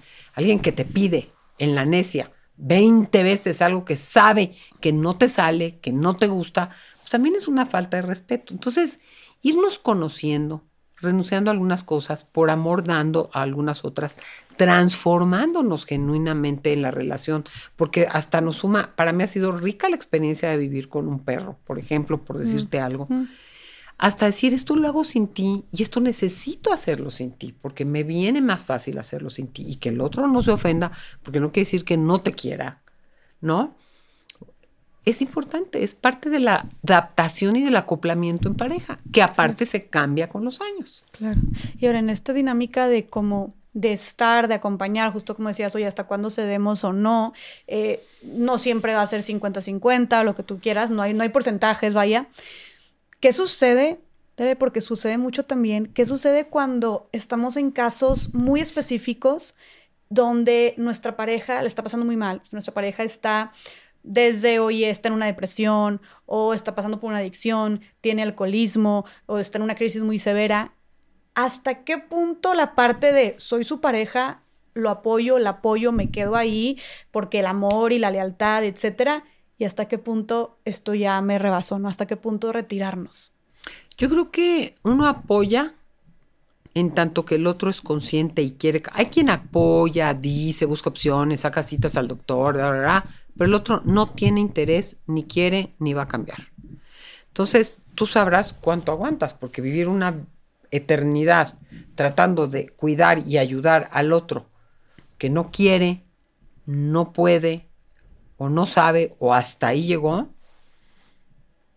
hay dos opciones. O te retiras, o apoyas porque el otro se transforma y acompaña ciertas cosas, o hay quien dice, mira, tú estás deprimido, yo te quiero, y a mí me pero no vivamos juntos, porque yo vivir permanente, para salir, ir al cine, echarnos una comida. Hay gente con adicciones que dice, sí, pero lo, yo estar cuando permanentemente con él, yo cuando estés muy así, prefiero no verte. Hay quien puede manejar con ciertos acuerdos ciertas cosas porque no se lo llevan al baile. Hay quien no puede y se retira habiendo tratado, propuesto y tal. Y hay quien ante el cambio acompaña esa transición porque la persona va saliendo y va echando ganas y va al doctor y se está cuidando y atendiendo de lo que se tenga que atender, de su psicopatología, de su adicción, de lo que sea. Porque hay gente que hasta la diabetes se la descuida. Mm. Y, perdón, estar viviendo con un ser que cada rato un coma diabético y esto, pero ya me comí el pastel. Oye, pues vivir con alguien que no es responsable de, él mismo y sus circunstancias, pues no se puede, ¿no? Sí. Entonces tú sabrás hasta dónde lo que estás dando te compensa o no te compensa. Hasta dónde esa inversión emocional de tiempo, a veces de dinero, la quieres hacer o yo te ayudo y te interno, pero yo ya no quiero vivir contigo porque no puedo vivir con eso. Y mira, cada pareja es distinta. Hay parejas que pueden vivir con alguien, ojo alegre, pero que tenga lana. Y hay alguien que puede vivir con un codinche, pero que sea súper fiel. Hay quien puede vivir con alguien que consume, pero que sea súper limpio. Y hay quien puede vivir con un cochinín, pero que no tenga familia y que no esté pegado a su familia. Hay quien puede vivir con un muégano.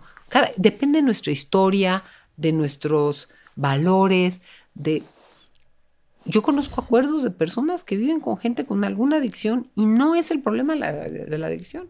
¿En serio?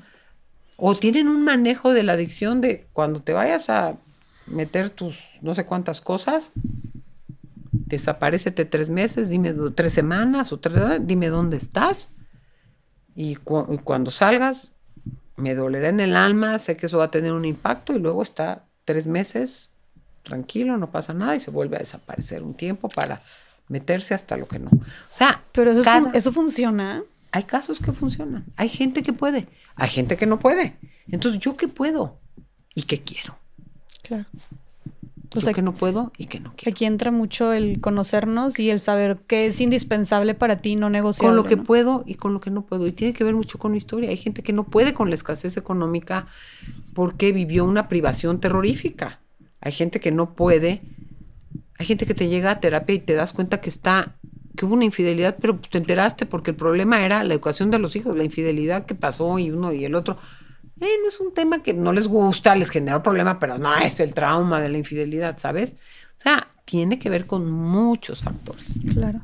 Muy bien, Tere, muchas gracias. Oye, ya vamos a tener que empezar a concluir porque... Es que no hemos parado. Ya sé. Yo sabía que contigo se nos iba a ir corriendo el tiempo, pero sé que eres una mujer muy ocupada y tienes otro compromiso. Pero antes quisiera eh, nada más hablamos mucho del otro, ¿no? Pero ¿cómo podemos también nosotros, de repente, nosotros también somos el problema, ¿no? Eh, ¿Cómo podemos también darnos cuenta si nosotras o nosotros somos las personas tóxicas en nuestra relación? ¿Y cómo nos podemos dar cuenta? ¿Cómo podemos trabajarlo? Bueno, mira, dando cuenta primero síntomas que tú crees que son normales. Uno, me siento fatal y desesperado si el otro se aleja, no sé dónde está, no se reporta cada minuto. Es como este síntoma de necesito un permanente saber dónde estás y que me digas todo porque si no siento una inseguridad terrible. Dos, necesito controlar tus amistades, tus actividades, cómo te vistes, con quién te llevas, eh, porque si no, eh, pues me siento insegura. Tres, quiero que me adivines eh, me molesto porque no se te ocurrió esto, me molesto porque no me preguntaste, me molesto porque de mi cumpleaños no sé qué. Cuatro, hablo mal de tu gente. No me caen mal tus amigos, me caen mal tus papás, me estoy quejando todo el día de la gente que tú aprecias y de, o de tu trabajo o de lo que disfrutas. Cinco, tiendo a la, a la conflictividad. O sea, fácilmente me ofendo porque no me, no me hiciste caso, eh, no me llamaste, me, me, dejaste sola mucho tiempo, eh, pues tus amistades como que parece que no les caigo bien. Otra cosa es como la necesidad de que me confirmes rápidamente sí o no a cosas que a lo mejor tú tienes que organizar. Y yo necesito que ya me des la respuesta ahorita porque si no es que pienso que no te importa. Tres, darme el permiso de opinar de todo lo tuyo, sin preguntarte si puedo opinar algo de tus papás, opinar algo de lo que pasó en, tu, en la reunión de tus amigos. O sea, meterme, invadir tu vida, ¿no? De una manera fuera de lugar. Y celar tus relaciones, o sea, que me genere inseguridad el hecho que tú tengas una vida en la que yo no forme parte de esa vida, ya sea que porque estás casado y tienes otros hijos, porque tienes compromisos con tu ex esposa, porque sabemos ahora serán las relaciones eh, reconstituidas, porque tienes un grupo de amigos, porque a veces te gusta viajar con los que esquías o con los que pescas, que yo no pueda permitir que tú tengas, es que no soy lo más importante de tu vida. No, qué maravilla que tenga muchas cosas importantes en su vida y que tú seas una parte importante de su vida. Pero esa distorsión de yo tengo que ser el centro de tu vida y lo más importante de tu vida creo que es la Ahora, no te pela, no te habla, bueno, es otra cosa. Claro. Pero la necesidad de sobrecentralidad y de no dejar espacios son señales de que estoy siendo demasiado demandante, demasiado insegura, demasiado posesiva. Y a lo mejor agresiva, porque me estoy metiendo en cosas personales de tu vida y de otras relaciones que tú tienes con tus amigos con, que no vienen al caso y que a mí no me gustan, pero no son tus amigos, no te están afectando a ti. Claro. Eso sería. Y se puede trabajar, ¿no? Pues, Yo creo que te tienes que trabajar tú en decir, ¿por qué tengo esa sobre necesidad de centralidad y unicidad en la que nadie puede ser importante para él más que yo? O no puede divertirse con alguien. Oye, yo me puedo divertir mucho más con mis amigas eh, esquiando que con mi pareja lo cual no significa que mi pareja no me sea, no sea mi pareja y que sea una parte importantísima de mi vida, pero hoy queremos que la pareja sea mi amor, mi cómplice y todo, como dice Benedetti, qué bonito el poema, pero eso no funciona, y que sea como, como antes, como dice Esther Perel, que me gusta mucho, hoy queremos que la pareja nos dé lo que antes nos daba toda una tribu. Mejor amigo, mejor jugador de béisbol, este, mejor papá, mejor avante, mejor socio de trabajo, mejor conversador. Oye, perdóname, antes la gente todo eso lo tenía distribuido en la tribu, no en una sola persona. Entonces. Es imposible. No puedes, la vas a quemar, punto. Claro. Ok, me encanta que creo que nos llevamos mucha reflexión con esto, la gente que le caiga el saco por ahí. Oye, y hablamos mucho ahorita de la toxicidad y las cosas que pueden mejorar una relación, pero para cerrar con broche de oro, también hablemos de lo bonito, ¿no? ¿Cuáles son estas eh, banderas verdes, señales buenas, foquitos buenos que nos indican que estamos en una relación sana, que vamos por buen camino? Mira, yo creo que uno es la compañía del otro me genera disfrute me genera placer y no solo placer sexual. Disfruto comer con esa persona, planear un viaje juntos. No, no es de que, ay, qué bueno que ya lo mandaron un mes de, trabajo porque ya no soporto. Qué bueno que me pueda acompañar a una reunión. O sea, en general el intercambio, ¿no? Ver una película juntos, platicarle, me genera placer. La vida es más placentera a su lado, el disfrute. Dos, la tranquilidad, la paz. Saber que está me da paz, me da seguridad. No es que me vaya a resolver todo, pero no me genera estrés, al revés, me da su presencia, me calma, me tranquiliza. Sé que teniéndolo en mi vida, estoy más segura. La vida se me aligera. Tres, la, el amor me, me abre alas, me abre el mundo de, posibilidades. Recuerdo una, una mujer que llegó y se iba a casar y me decía, es que antes, pero quiero hacer la maestría, pero quiero bajar con mis amigas, pero necesito... Eh", le dije, oye, pero te vas a casar, no te vas a morir. O sea, como si el matrimonio le cerrara completamente eh, la posibilidad de viajar con amigas o de estudiar, ¿sabes? El la, la pareja tiene que aumentar tu mundo de posibilidades, que ese intercambio haga que si tú tenías cinco cartas para jugar en la vida, tengas diez, porque tienes más contactos, más ideas, más creatividad, más espacios, no sé, te, sume, no te reste. Otra cosa es que la pareja te aumente, te dé madurez. Yo las parejas que veo discutiendo, no es que tú no me, no, pero tú tampoco. Sí, pero tú primero. O sea, eso resta madurez, resta. Una pareja te hace ser más reflexivo, tolerar más la frustración, poder posponer la gratificación, tener más autocrítica. La madurez es esa capacidad de tener autocrítica, de saber resolver desafíos básicos de la vida y ese intercambio te aporta madurez. No te la resta y entras a berrinchitos, a mentiras, a te invento, eh, este, a, mm, te oculto cosas para lograr lo que quiero. ¿Me explico? Eso sería justo infantilizarme. Y la buena relación te invita a, transgredir. ¿Y a qué me refiero con transgredir? Te permite resistir lo que decíamos. ¿Sabes qué? Nuestros papás son de esos que quieren que sábado y domingo comamos y viajemos con ellos. ¿Sabes qué? Este domingo no vamos. Hay que decirles que estamos cansados y que nos quedamos, quedamos solos. O esta Navidad vamos a brindar con ellos, pero nosotros organizamos una cena en la casa solos con los hijos. O no vamos de vacaciones. O pues que tal cosa con los amigos, que no sé qué. Es como un poquito hacer una resistencia a la demanda social que nos quiere meter en patrones sociales, ¿no? De todos así, ahora con los hijos asado, ahora vamos a hacer, ahora las navidades, ahora todos los domingos. O sea, una buena pareja donde lo que está vivo es el amor, dice, hagamos esto solos. Por eso podemos vivir bastante bien echados comiendo palomitas, viendo una serie o caminando en un, porque no necesitamos de tanto ornamento y de tanta gente, si la necesitamos para pasar ratos buenos. Entonces, podemos que si quieren que vivamos en tal colonia, nosotros nos quedamos en esta colonia, porque nos vamos a vivir a, la misma colonia de todos, ¿no?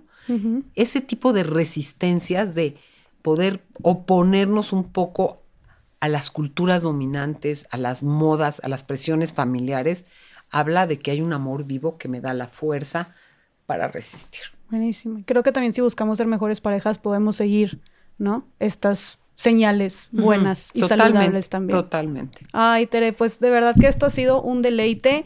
Eh, yo sé que podríamos quedarnos otras dos horas contigo. hablando de infidelidad, hablando de celos, hablando de cómo encontrar un buen amor, etcétera, o cómo salir de un rompimiento amoroso, pero ya tendremos otras oportunidades. Habrá, habrá una segunda, una segunda grabación si tú me lo permites. Me va a dar mucho gusto. Estoy segura que la gente también se va a quedar con ganas de más, entonces espero tenerte pronto de nuevo. Y antes de despedirnos, tienes un nuevo libro. ¿Nos Tengo quieres decir? Este nuevo libro que se llama, junto con Moni León, Cómo navegar la, la, incertidumbre amorosa, que habla justamente de los desafíos de las relaciones del siglo XXI, de los dolores, de las oportunidades, de las incertidumbres y de qué salida darle. Entonces, súper invitados a esto. Y por supuesto que me sigan en mis redes, claro. teredias.com, es mi página web. En Insta estoy en Teredias Sendra en Facebook en Tere Díaz Psicoterapeuta y no sé qué más, porque son tantos, en, en X te dicen y en TikTok, quién sabe. Entonces Oye, que me busquen que como te vayan Tere a seguir Díaz. porque pues tú haces contenidos también sobre parejas, ¿no? En general. ¿Y dónde pueden conseguir tu libro? Este libro eh, lo, lo publica Penguin Random House, hay audiolibro, bueno, está por salir el audio, está por salir el ebook y el libro se está distribuyendo ya. O sea que en un mes y pico ya lo encuentran en librerías, en todas las librerías y pues en internet. Va. Buenísimo. Ay, pues Tere, te agradezco muchísimo por estar aquí. Gracias por tu tiempo. Esperemos tenerte pronto. Y pues gracias por ayudar a tantas personas a pues ser mejores parejas y tener relaciones mucho más saludables. Gracias a ti por divulgar, gracias a ti por encontrar estos contenidos y ojalá y tengamos otra oportunidad de conversar. Claro que sí, estoy segura que así será. Y pues bueno, gracias a todas las personas que se quedaron. Díganos si les cayó el saco, qué aprendieron, qué fue lo que más se les quedó, a ver qué ponemos a practicar ya. Y pues bueno, creo que lo con lo que yo más me quedo es que para ser una buena pareja o atraer y tener una buena relación de pareja, tenemos que empezar primero a trabajar en nosotros, a conocernos, saber qué es lo que queremos y lo que buscamos también, ¿no? Entonces, bueno, gracias por estar aquí. Eh, vayan a seguir a Tere en todas sus redes y nos vemos en el siguiente episodio de Más Allá del Rosa. Bye.